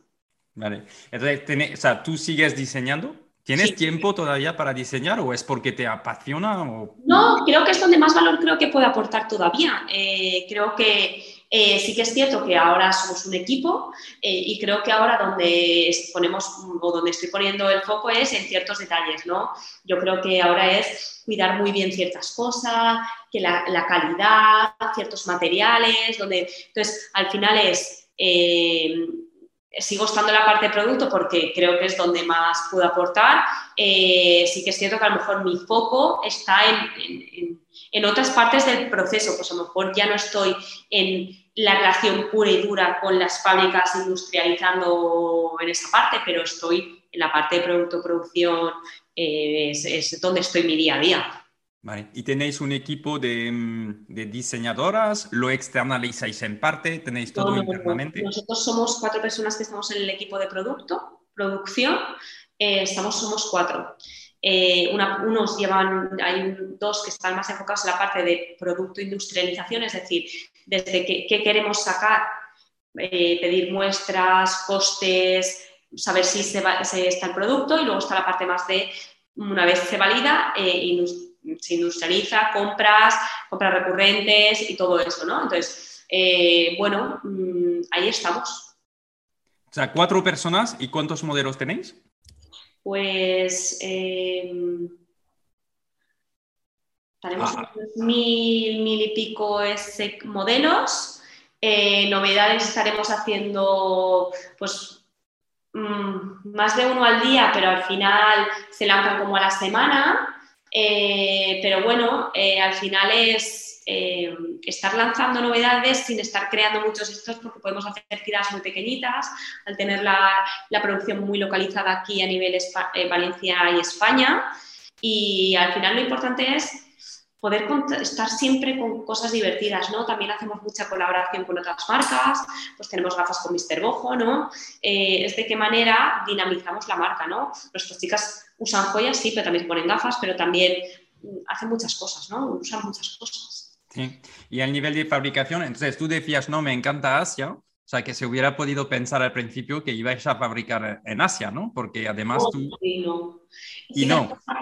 entonces, ahí es, es interesante también porque hay un tema de, mm, hay un tema de, vamos a decir, de, toda la parte de responsabilidad social en la producción, que es una, una tendencia importante. Y, entonces, ¿cómo estáis haciendo la fabricación? ¿Por qué no fabricáis ah, con fuera? ¿no? E, y, cómo lo gestionáis también la parte ecológica, la parte de, he visto que decías que teníais que utilizar cada vez más plásticos, o sea, toda la parte de responsabilidad social. Me interesa muchísimo que, lo desarrolles. A ver, eh, nosotros, la parte de fabricación fuera o dentro, al final nosotros empezamos con fabricando a demanda y si fabricas a demanda no puedes fabricar fuera. Eh, no puedes entregar en 5 o 7 días cuando fabricas fuera, una a una, no. Entonces, eh, hemos encontrado partners eh, que nos han ido acompañando, que para nosotros al final buscábamos gente que compartiera valores, que al final siempre lo decimos, son relaciones a largo plazo, en las que cuando los tienes cerca se construyen, ¿no? donde compartes valores a nivel de condiciones laborales, condiciones salariales, condiciones mm, de personas. Eh, tratos, ¿no? Eh, parece mentira, pero la diferencia horaria, ¿no? Trabajamos a las mismas horas. Eh, entonces, esto es importante y esto son cosas que internamente nosotros peleamos y, trabajamos mucho. Entonces, cuando la gente está en tu mismo pues país, las sabes, las conoces y les pones cara a todos, ¿no? No solo al comercial con el que trabajas, sino a todas las personas que forman parte de hacerte las joyas, de entregarte las joyas, de, fabricar las joyas. Eh, la parte medioambiental, pues no es lo mismo el impacto que tiene medioambientalmente eh, traer joyas desde la otra parte del mundo que desde pues, Valencia mismamente o desde, eh, no sé, Barcelona. Eh, esto también es importantísimo. La sostenibilidad a nivel de tener los partners cerca, es decir, gente que sabes que te garantiza de dónde viene la plata, ¿no? Porque al final, bueno, los conoces y hay una transparencia a todos los niveles. y entonces, mm, los costes son importantes, pero también hemos valorado muchísimas otras cosas. Y aparte aquí hay una red de la parte, un sector eh, eh, industrial o con el sector joyero buenísimo. Eh, ¿Por qué no potenciarlo? pues no lo sé, la burocracia que hay, todo eso, pues al final nosotros hemos entendido que para nosotros era muy importante mantenerlo aquí. Vale. es verdad que si hay un ecosistema ya o una industrialización que puede ayudar, pues eh, es mejor. Imagino que también ganáis muchísimo en, en, rapidez y flexibilidad, porque estáis en un modelo donde creáis, o sea, veía, leía que decía somos el, el Sara de la joyería, ¿no? Bueno, al final eh, se, entiende, se, entiende, ¿no? Eh, al final lo que es es producir, lanzando novedades. Yo creo que cada vez más, bueno, todas estas marcas con la parte de sostenibilidad se están entrando. Eh, nosotros al final nos permite hacer poquitas, si funciona hacer unas poquitas más, si funciona hacer unas poquitas más, ¿no? Eh, darle cuando, dices poquitas, ¿cuáles son los volúmenes? O sea, ¿de cuánto arrancas con un modelo? porque decías, tenemos datos, tenemos que ver, entonces entiendo que rápidamente veis si esto eh, encaja o no encaja, ¿no? Pues puedes hacer desde 200 a, más, ¿no? Dependiendo si apuestas. Sí que es cierto que conforme vas teniendo tiendas necesitas que estén en las ubicaciones, ¿no? Porque al final todas las tiendas tienen que tener. Pero, pero es depende, ¿no? Entonces, esto lo que te permite es ser mucho más sostenible, porque yo no tengo que, y mis plazos de fabricación se reducen muchísimo, y mis tiempos logísticos se reducen todavía más. Yo en 24 horas puedo tener una fabricación. Eh, me lo manda la fábrica y la tengo yo en mi almacén, ¿no? Entonces, puedo reducir muchísimo los niveles de stock. No tengo que estar generando grandes volúmenes de stock. No tengo que estar generando grandes eh, cosas que no me van a funcionar, ¿no? Eh, más allá de que trabajamos con un material que es 100% reciclable. Entonces, bueno, todo esto hace que seas un poco más sostenible, ¿no? Dentro de la parte. Eh, y luego lo que pues, pues generas el, el, que también como marca, de qué manera nosotros ayudamos a que el cliente tenga fácil reciclar. Bueno, pues ahora con las tiendas, de qué manera nosotros ayudamos a que chicas que ya no se pongan nuestro collar por cualquier cosa puedan devolvérnoslo, nosotros meterlo en el sistema y volverlo a dar un segundo, tercero, cuarto ciclo, ¿no? De, reinventarlo y meterlo en el sistema y darle otra vida, ¿no? A ese collar, porque se puede. Entonces, ¿de qué manera ayudamos también nosotros como empresa? Tenemos la obligación de facilitar esto a, nuestras chicas, ¿no? No obligarles a ellas a ser reciclables o a hacerse sostenibles, es decir, te doy un packaging pero tienes que reciclar, ¿no? Pues de qué manera, si vienes, yo eso lo meto en el sistema y, lo, te ayudo o hacemos que seamos más sostenibles, ¿no? De alguna manera. Eh, entonces, yo creo que esto es pues, importante. Trabajamos con un material que es reciclable. Eh, vamos de la mano con fábricas que también comparten estos valores. Eh, y luego, cómo ayudamos a nuestras chicas a que sean ¿no? con nosotros, sin obligarles a que lo sean. Um, si hablamos de 16 ah, millones de facturación objetivo 2022, ¿vale? da igual si es un poco más, un poco menos, ¿cuántas piezas tenéis que vender? Ah, ¿Cuál es el precio medio para hacer un cálculo ¿no? y para ver lo, que... Pues esto varía mucho porque varía mucho también del tipo de promo que hagas, del tipo de acción que hagas. Eh, y esto es nuestro quebradero de cabeza a la hora de hacer las compras, porque no es lo mismo que tú vayas a facturar 16 millones haciendo, pues si tienes una promo del 20, si tienes una promo del 30, si tienes una promo del 40, eh, si haces un 2x1, si haces un 3x2, ¿no? Eh, varía mucho, entonces eh, no, tengo el, no tengo el dato, lo que sí, porque además no es lo mismo las que vendes que las que fabricas. lecciones aprendidas. No hemos sido, no hemos conseguido ser tan eficientes como para lo que compro venderlo. Tú para poder vender 16 tienes que fabricar para 18, por ejemplo, ¿no? Eh, ¿Por qué? Porque, porque tú no, Siempre te va a faltar de algo. Entonces, hay veces que si no tienes lo bueno, no, no vendes ni de lo bueno ni de lo no tan bueno, ¿no? Entonces, no hemos sido tan eficientes. Entonces, no es lo mismo lo que compras que lo que vendes. O sea, para poder vender eso, tenemos que fabricar mucho más, ¿no? Entonces, ¿cuánto tenemos para, para vender 16, ¿cuánto tenemos que vender? No lo sé porque va muy sujeto a promos. Entiendo, pero el precio medio de venta, ¿qué dirías? Para tener una idea, ¿eh? Porque... no sé, que estaría en torno a los... Relativamente bajo, que tenemos de ticket? ¿Unos 30 euros? 30. Ah, o sea, 500 mil piezas. Podría estar ahí eh, vendidas Vendida, sí. No, producidas he entendido que hay una parte de Muchas veces se mantiene se mantienen los 30, pero en lugar de dos, la gente te mete tres, o en lugar de tres, te mete una, ¿no? Entonces varía, pero bueno, más o menos. Eh, no lo sé, te lo podría decir cuando acabemos el año. Hacemos otra en enero. Eh, eh, perfecto. Bueno, haremos otro de, de, seguimiento, me encantaría esto. genial. y entonces, para vender, ¿no? Si pasamos, ya sé que no es tu área de, expertise, que tú estás en la producción y todo, y que es más Paco, lo has dicho, que vende la felicidad. Em, pero cuando arrancas y que tienes que vender, bueno, hay una parte eh, en tiendas, pero hay una parte online. De hecho, ¿tú sabrías decir el porcentaje entre eh, lo que se vende online y en tiendas? No, porque es lo que decimos. Al final hemos abierto siete estos primer año que llevan muy poco tiempo traccionando. Sí que es cierto que conforme vayamos abriendo más tiendas, supongo que cobrarán peso, pero nosotros ahora en la online es lo que queremos seguir haciendo grande, ¿no? Irte a la parte internacional y que siga teniendo este peso, ¿no? Ahora más o menos podría decir, está bastante equilibrado y lo bueno es que se van compensando, ¿no?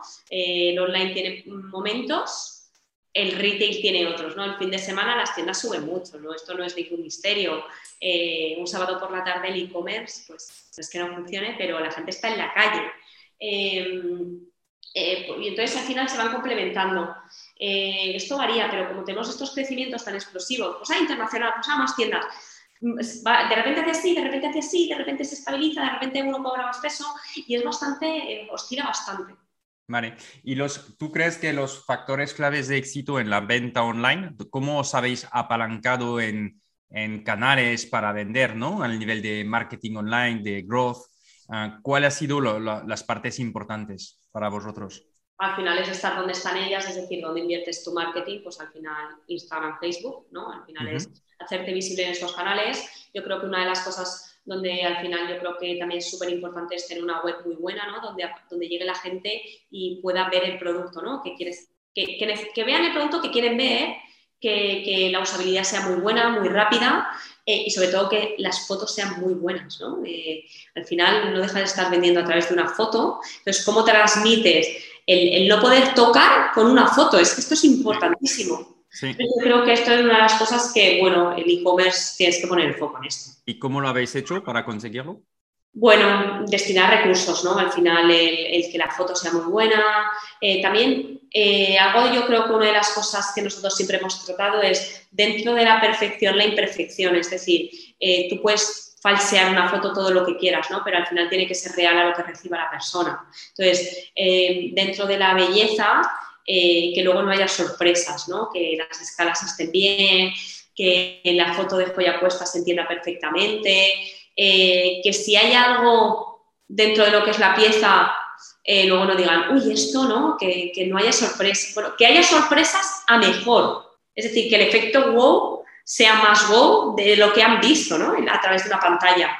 Pues todo esto yo creo que es creo que es una de las claves, ¿no? Al final no vivimos de venderle una joya a una persona, ¿no? Vivimos de venderle una joya a una persona y que vuelva a comprar y te recomiende y que, vuelva, que se recomiende, ¿no? Esa recurrencia. Porque vosotros tenéis bastante repetición. ¿El qué, perdona? ¿Tenéis bastante repetición en la compra? Sí, sí, sí. yo creo que una de las nuestras cosas es la, la recurrencia. Yo creo que tenemos una recurrencia eh, bastante alta, lo cual hace eh, que sea muy bueno, eh, porque es lo que decimos, ¿no? Captar cuesta, pero cuando fidelizas eh, y te recomiendan y regalan, esto es lo que hace cada vez que seas más grande, ¿no? Eh, uh -huh. Te compren una vez y hablen mal y no te vuelvan a comprar, bueno, pues lo puedes vender una vez a mucha gente, ¿no? Pero no, para nosotros eso no tiene sentido. Sí, yo me acuerdo de hablar con, con Marta de Blas del tema de, de, de su anterior um, eh, eh, experiencia profesional y de comentarlo en, de la importancia de, en el e-commerce, ¿no? En, como marca digital, de la recepción del producto y que sea una experiencia, ¿no? Um, que, que, ¿Cómo, cómo uh, en Singularus se gestiona esta, esta parte de experiencia en la recepción? Y... Pues al final intentando eh, que cuando lo reciban contar un poco la historia, ¿no? Que, que hagan bandera ¿no? de allá donde hayan comprado. Es decir, al final tú cuando compras, compras por impulso, no necesitas ese producto, ¿no? compras porque te apetece, porque tienes que hacer un regalo. Entonces, cuando recibas, formes parte de esa experiencia y que hagas bandera, ¿no? De he comprado y ¿qué me cuentan? ¿no? Oye, pues, oye, eh, a la fábrica en esto, a la chica, eh, pues estamos ayudando a contribuir a generar este ecosistema y este trabajo, ¿no? Los valores, un poco saber cómo se ha hecho esa joya. Eh, ese efecto un poco más apelando al sentimiento, ¿no? Y luego el que cuando reciben la joya y se la pongan diga, me, no esperaba tanto, ¿no? Pues todos los elementos que forman parte de esa experiencia de efecto wow de abrir un paquete singular. Yo creo que es importantísimo porque eh, muchísimas marcas o muchísimas, cuando tú compras, nosotros al final tú cuando compras, tu producto, puedes volver a comprarlo porque quieres comprar, pero no, ni se te va a acabar, ni, ni, tienes esta ¿no? eh, continuidad de me gusta y lo necesito porque se me acaba y tengo que volver a seguir consumiendo, ¿no? Al final es, oye, me gusta, me apetece comprarme otra cosa, ¿no? También nosotros decimos que el precio es libre de culpa, ¿no? Es un precio muy asequible para que, pues de alguna manera, puedas sentirte bien comprándotelo y que te sientas bien cuando lo compras. Sí. Y a nivel de distribución, el otro día estaba mirando y he visto que estáis en Amazon, ¿no? Para vender. Sí, lo que... Eso imagino que hubo debates, ¿no? Interno. Tenemos tiendas, tenemos, creamos una marca, porque vosotros estáis creando una marca. Sí. Uh, ¿Debemos o no estar en Amazon? Uh, ¿Qué aporta Amazon? Uh... sí, esto se lo dije se lo dije a ellos. al final, Amazon, no, Amazon no se va a ir, está para quedarse. Entonces, al final yo creo que lo que tiene que aprender o sea, no tiene que aprender Amazon, ¿no? Pero Amazon tiene que entender las marcas y las marcas tienen que entender de Amazon. Y ahí Amazon yo creo que lo que está haciendo es meter a marcas, o puede ser, no, no voy a decir un Etsy, ¿no? Pero, o como puede ser un corte inglés, ¿no? Somos un gran establecimiento, ¿no? Donde ahora están metiendo como marcas y ahora están marcas que están creando su tienda dentro de Amazon. Entonces ahora Amazon tiene como marcas, ¿no? Y tiene muchísimas marcas, tienen alojada su tienda dentro de Amazon. Entonces Amazon ¿qué tiene mucha, mucha credibilidad, ¿no? El cliente que es de Amazon es solo de Amazon. Eh, pues hay gente que a lo mejor en Singular no me compraría, pero ve Singular en Amazon y, confía en Amazon, eh, confía en Singular ¿no? Entonces, eh, queda pues confianza, el usuario que es de Amazon, pues estás en él para que te compre a través de Amazon. tiene mucho potencial de expansión, ¿no? Amazon está en todas partes, entonces te puede de alguna manera llegar a muchos sitios que a lo mejor tú no podrías llegar. Entonces, al final es, oye, eh, ¿es el enemigo o no? Pues depende cómo te lo plantees, qué potencial tiene y vamos de la marca, vamos de la mano. Y yo creo que al final Amazon lo que está entendiendo es, ¿qué les podemos aportar a las marcas que no vean un competidor en Amazon para que, para que entre, ¿no? Y qué pueden hacer las marcas en, Amazon, ¿no? Yo creo que esto es algo que pues tienen que, que, ir de la mano y yo creo que esto es una de las cosas que está haciendo, ¿no? Y yo creo que muchas marcas están alojando su tienda dentro de Amazon. ¿Y, hubo un debate o no sobre esto internamente? Eh, no, porque empezamos dentro de la ignorancia en Amazon, luego nos salimos, hubo ahí un poco de tal y luego lo que decidimos es entrar haciéndolo bien, ¿no? Eh, y como todo, eh, lo que haces es meter a gente especialista en este tipo de negocio que lo haga bien. Y es lo que hicimos, meter a alguien especialista en controlar y entender cómo funciona Amazon para que vender en Amazon se haga bien, ¿no? Y, que sea una marca y que la marca se represente tanto en nuestras tiendas como en el e-commerce como en Amazon, ¿no? Esto es lo importante, que no sea un producto abandonado en Amazon, ¿no? Esté nuestra, nuestra tienda, alojada en Amazon y como puede ser mm, pues, pues eso, vender en otro sitio, ¿no? También estamos ensalando, ¿no? Eh, pues llegan a mercados donde nosotros actualmente no estamos. Pues es maravilloso, ¿no? Ellos entienden su mercado, te abren, te asocias o estás en un alojado bajo el paraguas donde están otras marcas. Hmm. Eh, ¿Y te ayuda? ¿Te, ¿Te, permite de saber eventualmente eh, dónde las personas están comprando? O sea, tú te beneficias también porque una de las cosas que se está diciendo muchísimo sobre Amazon es Amazon se beneficia de tener tantos productos, tantos datos, tanto conocimiento y que rápidamente abren luego en donde ven que hay una forma de llegar con sus propios productos, ¿no? entiendo que vosotros os protegéis con la marca, o sea que es Pero, pero ¿os ayuda también a vosotros en el crecimiento o es más un canal de venta? Es un canal de venta y te ayuda en el crecimiento, sí, al final si abres y vas haciendo, bueno, pues Francia, Alemania, al final vas viendo bajo su paraguas qué mercados te van funcionando bien, ¿no? O sea, para la internacionalización, ¿lo ves? Claro, claro. Eh, y luego en la parte de España, lo que te hace es, ¿tienen datos? Sí, pero al final tú tienes que pelear, es decir, eh, deportivas hay muchas, pero hay gente que quiere Nike y contra eso no compite Amazon ni compite nadie eh, teniendo la misma deportiva. entonces, al final es conseguir hacer bandera y que la gente eh, quiera tu marca, ¿no? Entonces ahí nuestro desafío es eso, pero como cuando compites a pie de calle con cualquier otra joyería. Eh, entonces, lo que hay que hacer es muy bien el trabajo para que cuando la gente entre en Amazon busque singular y no quieran un collar parecido, porque collares hay muchos, quieran el collar singular, igual que quieran las zapatillas Nike, ¿no? Eh, y yo creo que esto es el desafío que tenemos nosotros, ¿no? El, hacer marca y que la gente quiera llevar singular. ¿Y cómo, o sea, nos puedes explicar cómo trabajáis la marca, cómo inviertéis en la marca, toda esta parte, que, lo estáis haciendo fenomenal? Bueno, eh, sí, pero todavía te das cuenta que hay cosas que nos falta contar, ¿no? Pues eh, gente que quiera apostar por marcas españolas, marcas una marca valenciana, una marca española, eh, el trabajo y, lo que es fomentar el trabajo interno, ¿no? Eh, a todos los niveles, porque está la parte de producción, está la parte de packaging, está la parte de bolsa, todo eso al final está muy localizado aquí. la experiencia, ¿no? el trato que te dan, oye, pues si me pasa cualquier cosa en singular, me van a dar una solución. Al final es la calidad, ¿no? Estoy comprando un producto muy, muy bueno a un precio muy, muy bueno, ¿no? Eh, entonces, em, confío en Singular que me va a dar lo mejor eh, al mejor precio, ¿no? Y, que quiera regalar, y sabes que con un regalo de Singular siempre aciertas, ¿no? Entonces, al final es, ¿cómo haces esto, ¿no? El, sentirte representada a la hora cuando compras, ¿no? Sí. Es verdad que esto puede ser una ventaja competitiva en España, pero estábamos hablando de internacionalización y creo que eh, lo mismo que pasa en Francia con marcas que son súper francesas y la gente en Francia lo compra porque además tienen esta parte, ¿no? De, oye, vamos a comprar marcas francesas, que creo que puede pasar en España con Singular o porque fabricáis aquí. Pero luego la pregunta es, cuando internacionalizo, esta ventaja competitiva no la tengo porque vas a ir en Francia en frente de marcas francesas o en Alemania en frente de marcas alemanes. ¿Cómo abordáis la internacionalización? ¿Cómo pensáis dónde vais a abrir? ¿Cómo, atacar el mercado? ¿Cuál primero?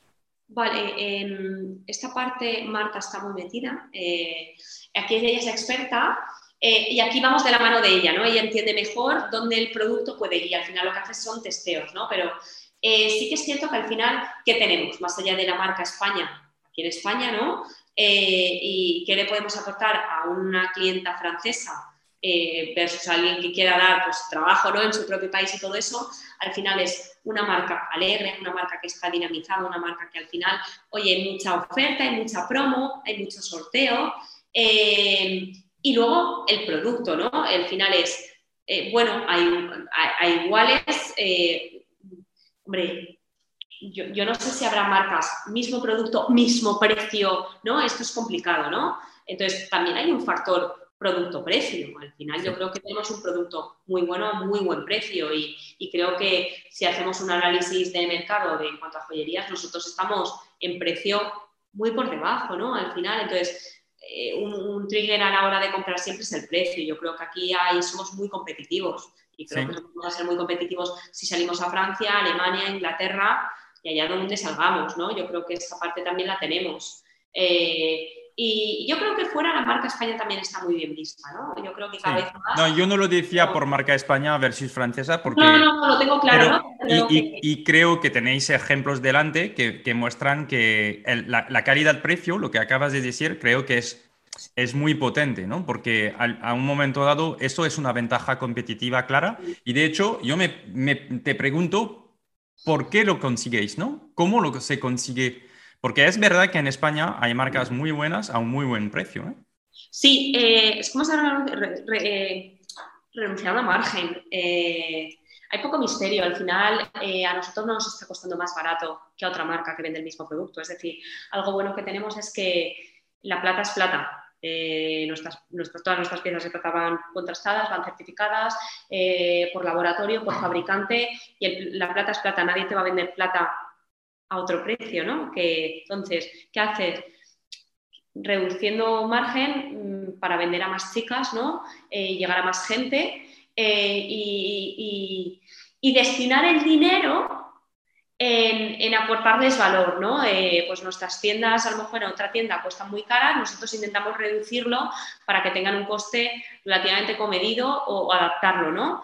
pero renuncias a margen, al final poco misterio. En la plata es plata, eh, el material es el material y, bueno, eh, lo que hemos hecho es sido incorporar cosas que pensábamos que no le aportaban tanto valor al cliente. Nosotros hicimos un cambio muy importante a la hora de mm, la parte de sostenibilidad, la parte de coste, al final es dábamos muchas cosas y ahora lo que hacemos es, pues lo metemos en una bolsita de tela, que aparte esa bolsita de tela se le puede dar muchos usos, ¿no? Se puede reciclar, no damos un estuche que aparte podemos reducir mucho el impacto en logística y, poder meter más en, un espacio, en el mismo espacio. Em, y reducimos coste lo que nos permite vender más barato, ¿no? Pero al final, mm, ¿dónde le aportamos valor, ¿no? Al cliente. Sí, sí, pero entonces ahora volvemos al principio, cuando decíamos no hay que crecer y hay que tener volúmenes. Ahora sí que, que para mí, ¿eh? perdona, pero toma sentido porque dices, claro, es que si mi ventaja competitiva es precio, uh, precio calidad, Entonces, cuanto más voy a producir y vender, ah, seguramente mejor, ¿no? Porque reduzco márgenes, ¿no? Sí, llega un momento que eh, eso se puede hasta, hasta un punto, ¿no? Eh, lo que, porque yo creo que nosotros desde, desde el principio creo que hemos conseguido precios muy buenos, viendo un poco, mm, mirando con perspectiva y, viendo otras opciones. Eh, hemos tenido gente que ha apostado por el proyecto, lo cual ha sido maravilloso, muy bonito. Y yo creo que es una de las cosas que también enamora internamente, ¿no? Cómo la gente ha confiado y ha creído. Sí que es cierto que lo que te permite ahora es tener acceso a productos que antes no tenías, ¿no? Por capacidades. Eh, pues ahora podemos tener productos que, antes no podíamos tener por volúmenes, sí. Pero en cuanto a precios, yo creo que siempre hemos tenido precios que nos han permitido vender a esto, siempre teniendo muy presente a qué renunciábamos, ¿no? Eh, pero, pero bueno, eh, yo creo que lo bueno es que competimos, es muy fácil de entender, ¿no? ¿vendes plata sí o no? La vendemos, cuando ves esto es, bueno, pues tú la vendes a X y ellos la venden a X dividido por. Entonces, eh, no tenemos que educar a nadie, simple al final es que compren una vez para que se den cuenta del producto y la calidad que tiene. Sí. Muy bien, pues es súper interesante lo que nos has contado y yo estoy aprendiendo un montón, así que muchísimas gracias. ¿Qué no esperabas? Ah, ¿Qué no te esperabas en, emprendiendo al principio, hace ocho años, ¿no? cuando empiezas, todos empezamos con super ilusión y seguimos con ilusión, ¿eh? no es lo que quiero decir. Pero que hubieras dicho, ostras, no pensaba que esto iba a ser tan, tan difícil. Y además tenéis una trayectoria tan de crecimiento que imagino que tenéis algunas, ah, o que tú tienes algunas ah, ¿no? experiencias o que, cosas que no te esperabas. Pues eh, no te esperas eh, que para nosotros, yo creo que lo que siempre han dicho, ¿no? las personas, ¿no? Al final, eh, yo creo que esto es uno de los desafíos más importantes que hemos tenido, ¿no? encontrar a gente eh, porque yo siempre digo, ¿no? Yo creo que cada, todo el mundo es válido, pero yo creo que cada uno encaja en un sitio, ¿no? Y encontrar esta gente que ha encajado en, en Singularum nos ha costado, cuesta, ¿no? Eh, las personas, yo creo que ha sido uno de los desafíos más importantes, donde ha habido sorpresas muy buenas y donde ha habido cosas que dices, bueno, esto no pensaba que me iba a pasar, ¿no? Eh, y luego lo de siempre, ¿no? Eh, han pasado ocho años que han pasado muy rápidos, pero el día a día es muy lento. Y, piensas, ¿y esto saldrá? ¿Y esto cuándo? ¿Y esto? Entonces, eh, todo el mundo te dice, ¿no? En tres años, no, hasta al final han sido ocho años muy duros, eh, muy gratificantes, y yo creo que todo el que emprende, te vaya bien o te vaya mal, lo vuelve a hacer. Y yo creo que esto es una de las cosas que la gente debería. Yo creo que cada vez las empresas te mandan más estos perfiles, ¿no? gente que ha emprendido y que por cualquier cosa lo ha dejado o ha funcionado, eh, porque al final demuestra mucho una persona, ¿no? Mm. Eh, y me ha sorprendido eh, lo que se puede aprender. Nosotros lo decimos, ¿no? Buscamos a gente que, que, se que, entienda el potencial que tiene Singular, tanto aprendizaje personal como profesional. Yo creo que si, si estás abierto, tanto personal como profesional, aprendes tienes, debes aprender. Yo siempre lo digo, ¿eh? Ya no solo lo profesional que puedas aprender, sino lo personal. Y yo lo que animo es a que la gente aproveche a la gente que tiene alrededor. Hmm. Cuando dices muy duro, ¿por, ¿por qué es muy duro? Porque, bueno, em, a esto, por más que le, a esto le puedes dar de comer y no crece. Eh, yo lo digo. Eh, bueno, estoy madre hace poquito y hombre, eh, yo le doy de comer muy bien y tiene su, crece, ¿no?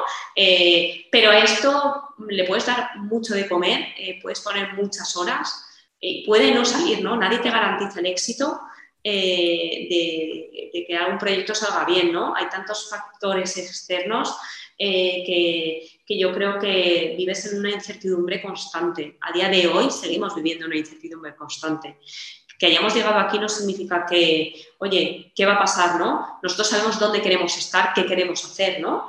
Pero, pero seguimos teniendo que trabajar como el primer día. Eh, y los problemas son distintos, pero no dejan de ser menos importantes. Es decir, no estamos centralizados en problemas del día uno, eh, pero, pero son problemas nuevos porque son problemas de hoy. Eh, y siguen siendo para nosotros problemas del día 100, mm, pero nuevos del día 1. Eh, y son otros problemas igual de importantes y, algo que la experiencia en, cuando estuvimos en Lanzadera, Paco tuvo la, oportunidad de, preguntarle a Juan Roch, ¿no? ¿Qué es lo que se llaman, qué es lo que sigue en Mercadona, ¿no? Desde el día 1 a hoy. Y Juan Roch le dijo el permanente cambio. Bueno, yo, otra, otra, otra mujer, y el permanente cambio. La importancia de esta frase. O sea, Mercadona no, no ha dejado de mejorar ningún día, no ha dejado de cambiar ningún día. Eh, y nosotros lo decimos, Singularu hoy no puede ser igual que mañana y dentro de seis meses. Y esto es una cosa que tiene que tener todo el mundo muy presente, porque si nos acomodamos, Singularu deja de tener sentido, ¿no? De Singularu ha dejado de aportarle valor a la gente, porque la gente hoy no es igual que mañana, ¿no? Tiene otras necesidades, tiene otras inquietudes, tiene otros gustos. Eh, y yo creo que esto es una de las cosas que todos tenemos que tener presentes, ¿no? Y lo bonito es que Singularu no ha dejado de cambiar, ¿no? Entonces no hemos dejado de aprender con la empresa. Ya, o sea, lo que acabas de decir es, es verdad que es muy importante, pero además es el desafío, ¿no? De decir, es, que nunca voy a estar en una... A veces no te levantas y dices, piensas, es que nunca voy a estar en una situación de confort, siempre me tengo que reinventar, reinventar cosas, ¿no? Yo creo que nunca hay nada que esté, está perfecto. Es imposible. Nada está perfecto porque ya todo ha cambiado, ¿no? Mañana todo ha cambiado. Entonces, eh, esto es una de las cosas que cuando la gente lo interioriza, disfruta el camino de Singular, ¿no? Ya sea de paso, ya sea para crecer con la empresa, porque ha habido de todo, ¿no? Hay gente que sabe que va a estar en Singular, eh, todo lo que pueda estar en Singular, hay gente que está de paso, ¿no? Hay gente que está de prácticas, eh, y yo creo que, bueno, lo importante de nosotros es aprender de ellos y que aporten el máximo en, el momento en el que están en Singular. Sí. Oye, me has abierto una pregunta que tú, tú, tú misma lo has dicho. ¿Sabemos qué queremos hacer y dónde queremos estar? Bueno, nosotros queremos convertirnos en un referente, ¿no? Queremos ser una marca global eh, y haciendo joyas, haciendo las mejores joyas, ¿no?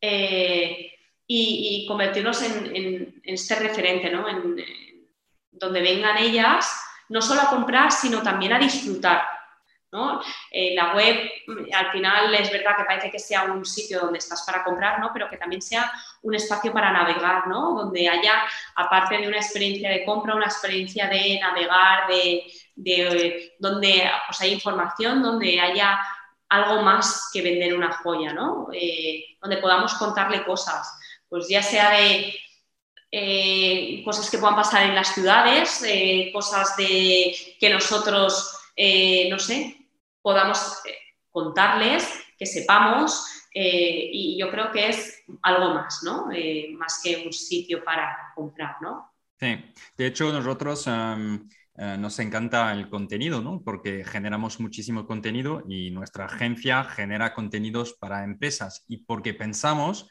que la marca y el contenido también se tienen entre, o sea, el contenido te ayuda a crear la marca, a crear la comunidad y, es algo esencial hoy en día para transmitir esos valores ¿no? que decías y va en este sentido. ¿Qué creamos como contenido ¿no? para la marca, para la comunidad, para nuestras compradoras, para nuestras chicas? Va por ahí. yo creo que al final el producto forma parte, o sea, el producto joyas es lo que vendemos, ¿no? Pero yo creo que forma, o sea, el producto complementa, ¿no? Pero la marca es mucho más. Creo que la marca son las personas que trabajan en son las clientas que lo componen, son las chicas y todo el equipo que lo forma, son todos los proveedores que forman parte de construir esto, eh, son con toda la gente con la que te asocias, ¿no? Al final nosotros también tenemos una parte en la que pues eh, colaboramos, ¿no? Y hay una responsabilidad, pues ahora estamos eh, colaborando con Chaló, que pues eso, ayudan a, pues tiene una trabajan con las tortugas, ¿no? Y de qué manera ayudan a limpiar las playas, ¿no? Entonces, todas estas cosas que, forman parte y que las marcas tienen esta voz, que llegan a mucha más gente, ¿no? Eh, y, cómo yo creo que también ayudamos a, a consumir productos, ¿no? Yo creo que la parte de sostenibilidad creo que es una cosa que ya tiene que estar ¿no? en, las marcas, ¿no? Es como damos ese paso más allá. Y, y este, ¿cómo lo contamos? ¿no? Yo creo que el desafío que tienen las marcas es contarlo, porque muchas veces la gente cuando entra en singular, nos pasa cuando entra en singular a trabajar o cuando hacemos algún evento y tienes a una clienta delante y le cuentas singular y te dice, uy, no lo sabía, uy, ¿en serio? Uy, tal. Y la gente cuando entra, ay, yo no sabía que tenéis, tenemos un seguro antipromos, que es decir, si tú comes una joya y al día siguiente tiene una promoción y es más barata, te devolvemos la diferencia. Entonces, todo esto, las marcas tienen un desafío en contarlo. Yo no me creo que ninguna marca no tenga algo bonito que contar. Es imposible. Entonces, jo, eh, cuando lo cuentas, yo creo que cambia una percepción, ¿no? Es como cuando te cuentan una historia de alguien tú quieres contarla, ¿no? Fíjate, me han contado esto de esto. Pues fíjate, comprar en esta marca que todo el equipo es valenciano y trabajan arriba mío de mi oficina y llevo sus joyas. Parece una tontería, pero no lo es. Eh, fíjate, eh, yo que tengo, no lo sé, eh, pues colaboramos y con, con, centros ocupacionales, oye, pues todo esto lo han embolsado ellos o bueno, pues tengo una, esto que tiene un hijo que trabaja en uno de los centros ocupacionales. Pues al final, todas estas cosas, todas estas historias, queremos que, que se vayan contando, ¿no? Y nuestra misión es contarlas y que la gente las, las siga contando, ¿no? Y este mm. es un desafío que creo que tiene toda marca, ¿no? Hay marcas que lo hacen muy bien, ¿eh? Sí, lo, has dicho perfectamente y nosotros también, nuestra misión es ayudar a las marcas a, transmitirlo, porque a veces desde dentro no lo vemos o hay marcas que no se atreven tanto, pero hoy en día es tan importante que nuestra misión también es de, es de, contar esas historias y distribuirla, porque no solo es contarla y crear el contenido, contarlo, pero que llegue al máximo de personas. Hoy hay una parte de distribución de este, de este contenido. Sí, y creo que también hay que ser valiente, ¿no? Eh, yo creo que vivimos en un momento en que, bueno, parece que, que puede haber fricciones y puedas perder a... Hay gente que no vaya a simpatizar tanto, ¿no? Pero yo creo que, oye, eh, hay que respetar y yo creo que, pues eso, hay que contar las cosas, ¿no? Eh, y, perder el miedo un poco a, a, ser valiente y contar lo que se está haciendo. y yo creo que toda marca eh, nos podremos equivocar, ¿no? Yo creo que y nosotros nos hemos equivocado y hemos mandado muchas veces carta de disculpas. Yo creo que eh, lo siempre lo decimos, preferimos ser proactivos a una cagada, hablando mal, a una cagada, que ser reactivos. Eh, cuando la has cagado, pedir perdón, o sea, bueno, es mejor casi pedir perdón que pedir permiso, ¿no? Pero si tú sabes que la has hecho mal, avisa. O si no vas a llegar, avisa, ¿no?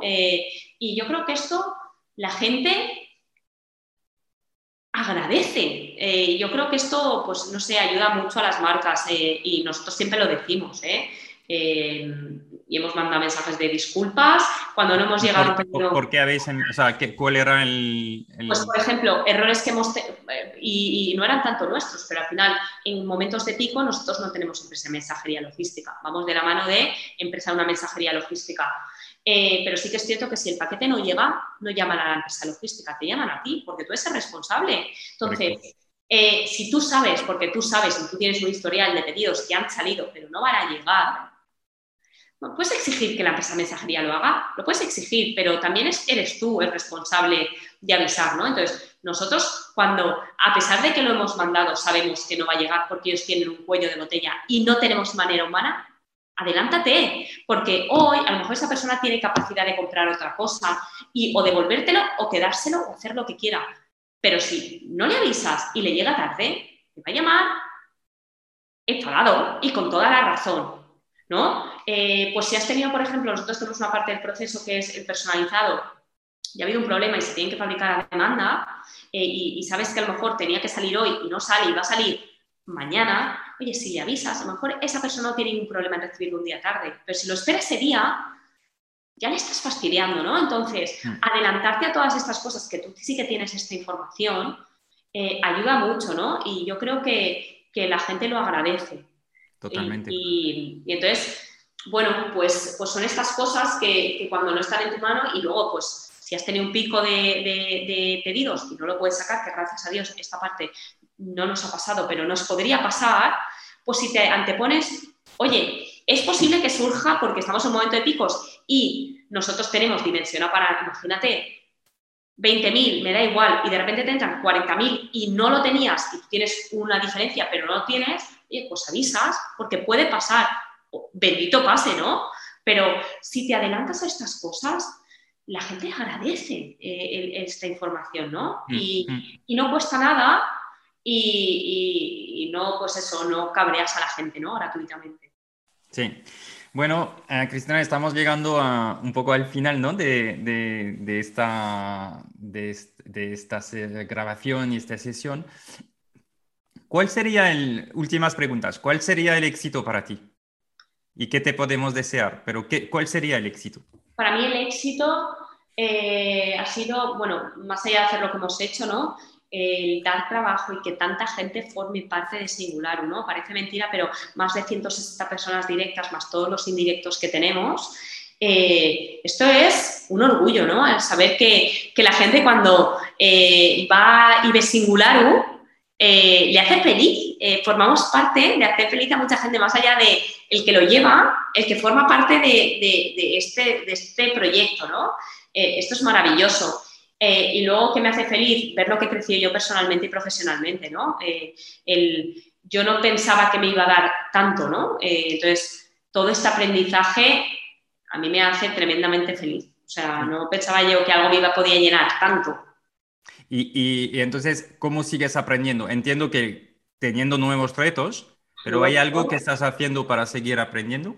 Bueno, a mí ahora me ha sacado un poco de mi área de confort, que es hacer estas cosas, ¿no? Estas charlas, estas eh, mm, bueno, mm, hablar, ¿no? contar la historia, me han sacado de mi área de confort, no me gustaba nada. Eh, no creo que lo hiciera bien, ahora no creo que lo haga bien, pero sí que creo que tengo algo que contar, mejor o peor, creo que voy profesionalizando y mejorando el discurso eh, y entonces sí que me he dado cuenta de la cantidad de gente que he conocido a raíz de hacer esto, ¿no? Pues si no lo hubiera hecho, esto a ti no te hubiera conocido, ¿no? Todo lo que haces, todo el proyecto que llevas, pues, pues al final te abre a, mucha gente que está haciendo muchas cosas y, dices, y de la cual surgen muchas sinergias, ¿no? Eh, y, bueno, te das cuenta que cuando sales un poco de tu área de confort, eh, se te abre un abanico y un universo eh, pues muy bonito de gente y de proyectos que, bueno, estando en mi sitio, en mi, en mi oficina, en mi despacho, con el equipo, no conoces, ¿no? Yo, hay algo que siempre mm, me, interesaría saber, porque vosotros estáis fabricando, hemos dicho, cálculos más de 500 mil, ¿no? Pero cuando ves gente, personas que llevan tus productos, pues lo en la calle que no conoces, ¿no? ¿Qué sientes? Porque esto me parece increíble. Pues todavía le seguimos parando. Eh, todavía sigo recibiendo audios de amigas mías.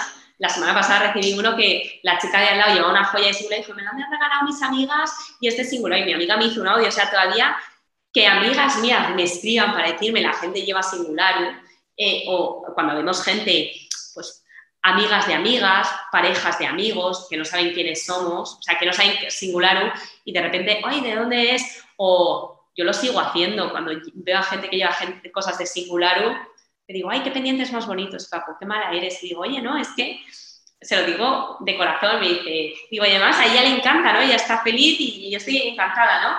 Eh, todavía sigue siendo muy bonito y muy divertido, ¿no? Saber que pues esto, esto pasa eh, y esto es eh, el potencial que tiene, ¿no? El, pues nosotros en Valencia, pues, pero cuando te vas a Madrid, cuando te vas a cualquier parte, ¿no? Y esto lo ves, entonces como, bueno, vamos llegando, ¿no? Vamos sebrando y sobre todo es la ilusión de que la gente que ha visto Singular o que no sabía muy bien qué era, ¿no? Una marca de joyas que vende en internet. Esto, esto era como, mis padres, hija, no puedes hacer otra cosa. Y yo, bueno, pues, pues no, no, no, a día de hoy no, no, es que no quiera, es que no, me apetece esto, ¿no? Eh, y ahora, pues el orgullo de todo el mundo, ¿no? Que ha formado parte y que, que le llena de orgullo, fíjate, te llena de orgullo ver cómo la gente le llena de orgullo ver singular en otras partes. Sí.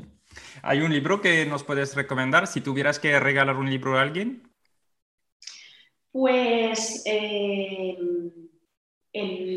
la verdad es que ahora, antes leía mucho de empresa, ahora intento leer un poco más que para salir de mi área un poco de, tanto business. ¿Qué libro recomendaría? Pues buena pregunta. Eh,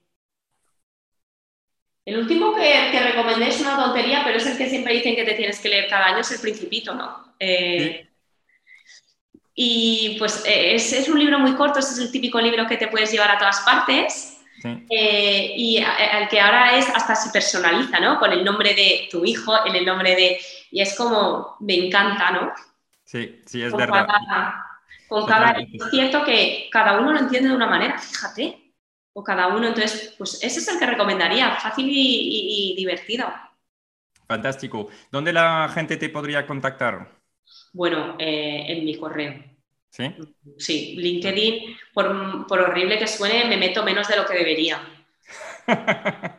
¿Quieres dar tu, correo? No tendría ningún problema, ¿eh? Yo creo, que, creo que la gente es justa Creo que la gente sabe, en esto voy a apelar a la prudencia de la gente, que espero que la tenga, no tengo ningún problema. Eh, es, bueno, luego lo digo, cristina.singularo.com. Eh, creo que, bueno, eh, todo el que me quiera escribir que le pueda aportar o que podamos hacer algo, bienvenido sea. tengo la suerte que a día de hoy mi correo es verdad que he sido generosa dándolo y la gente ha sido bastante prudente haciendo un Oye, ah, una mm, última, última pregunta. ¿Quieres hacer un descuento a nuestra audiencia?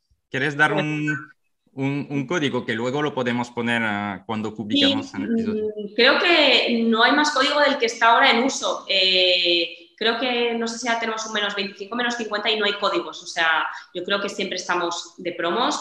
Eh, de hecho, hoy termina el último día del aniversario nuestro. Em, y, bueno, que aprovechen, ¿no? Yo creo que siempre estamos dinamizando la marca con sorteos, promo. Sí que hay ahora un viaje a Maldivas, aprovecho para que todo el mundo se apunte y, intente participar, que si te toca, yo le decía a Paco, esto no se puede, dice, no, trabajadores, no, y digo, y no sé, familia, y digo, pareja tampoco, pero bueno, al resto de gente sí que animamos que la gente, pues eso, tiene una oportunidad de Maldivas gratis. Has hablado mucho de productos y de ellas. ¿Yo no, nunca podré comprar algo para mí en Singular? Bueno, eh, cada vez más tenemos cosas que gastan, gastan ellos. Eh, yo creo que uno de los desafíos que ahora tenemos es hacer la marca para todos, no para ellas. Eh, porque esto yo creo que es importante. Yo creo que es como un proceso natural que tendrá que ir pasando, ¿no? Pues igual que, no sé, mm, joyas parece que sea un producto que consuman ellas, cada vez más lo consumen ellos y yo creo que no son marcas ni femeninas ni masculinas y aquí no es que me esté metiendo en un debate, pero al final son joyas para todo el mundo. Eh, igual que creo que el maquillaje se ha hecho extensible ya para todo el mundo, ¿no? Eh, igual que, no sé, mm, las marcas cada vez más, yo creo que se consume, da igual, ¿no? Al final es un producto que gusta, que lo compre quien quiera. Fantástico. Oye, que lo, que te puedo decir es, te quería lanzar un reto al principio, no lo he hecho, pero lo que sí te puedo transmitir es que me has dado ganas de comprar Singular. Pues me alegro un montón. Eh, esto es lo que pretendemos. Eh, lo que tenemos que hacer es de qué manera, sin tener que hacer esto, o sea, esto ayuda mucho, ¿no? Pero a todas nuestras clientas que ya nos compran, ¿cómo les contamos esto, ¿no? Sin tener que estar conociéndolas. Pero, pero yo creo que la marca tiene unos valores muy bonitos, creo que la marca es muy chula, creo que la marca es muy divertida eh, y, ayudas a mucha gente, ¿no? y haces feliz a mucha gente, ¿no? Eh, ¿Y cómo lo hacemos, ¿no? Eh, visible. Espero que seguro que con tu ayuda y dinamizando este, esta conversación, pues va, vamos a, voy a ayudar a Singular a que se sepa más de ella, ¿no? claro que sí, pero sí, sí, te lo digo de manera transparente. ¿eh? O sea, yo, yo haré un regalo eh, con Singular. Me has dado ganas de ir en la tienda, de mirarla, de mirar lo que estáis haciendo y de, y de comprar, de verdad. Y te quería agradecer por tu generosidad porque hemos pasado tiempo. Has explicado muchas cosas que creo que pueden servir al ecosistema y a nuestra audiencia. Ojalá. Y, y muchísimas gracias por, eh, por, por, este tiempo. También he apuntado que un día haremos un, un, un, nuevo episodio para saber cómo han pasado en este tiempo, ¿no? Sí. El, ¿Dónde estamos? ¿no? Eh, no, pero gracias a ti porque yo creo que gracias a ti conocemos a muchas marcas y a muchas personas, ¿no? Eh, que tienen algo muy chulo que contar. Sí, exactamente. Por eso es Historias de Crecimiento, es para contar estas historias. Sí, sí, así que nada, voy a agradecerte a ti el tiempo y, y todo lo que haces. Fantástico. Muchísimas gracias, Cristina. un abrazo. Un abrazo fuerte.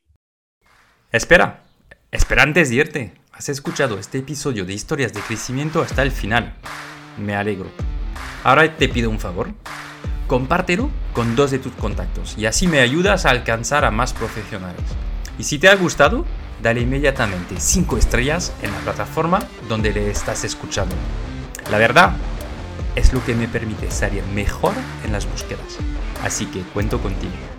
Y para acabar, tanto si quieres formarte o tu equipo en la metodología de Growth con nuestra escuela, growthhackingcourse.io, o si quieres que te acompañemos en tu estrategia digital con nuestra agencia, kimun.io, contáctame por LinkedIn y te ayudaremos a crecer tu negocio.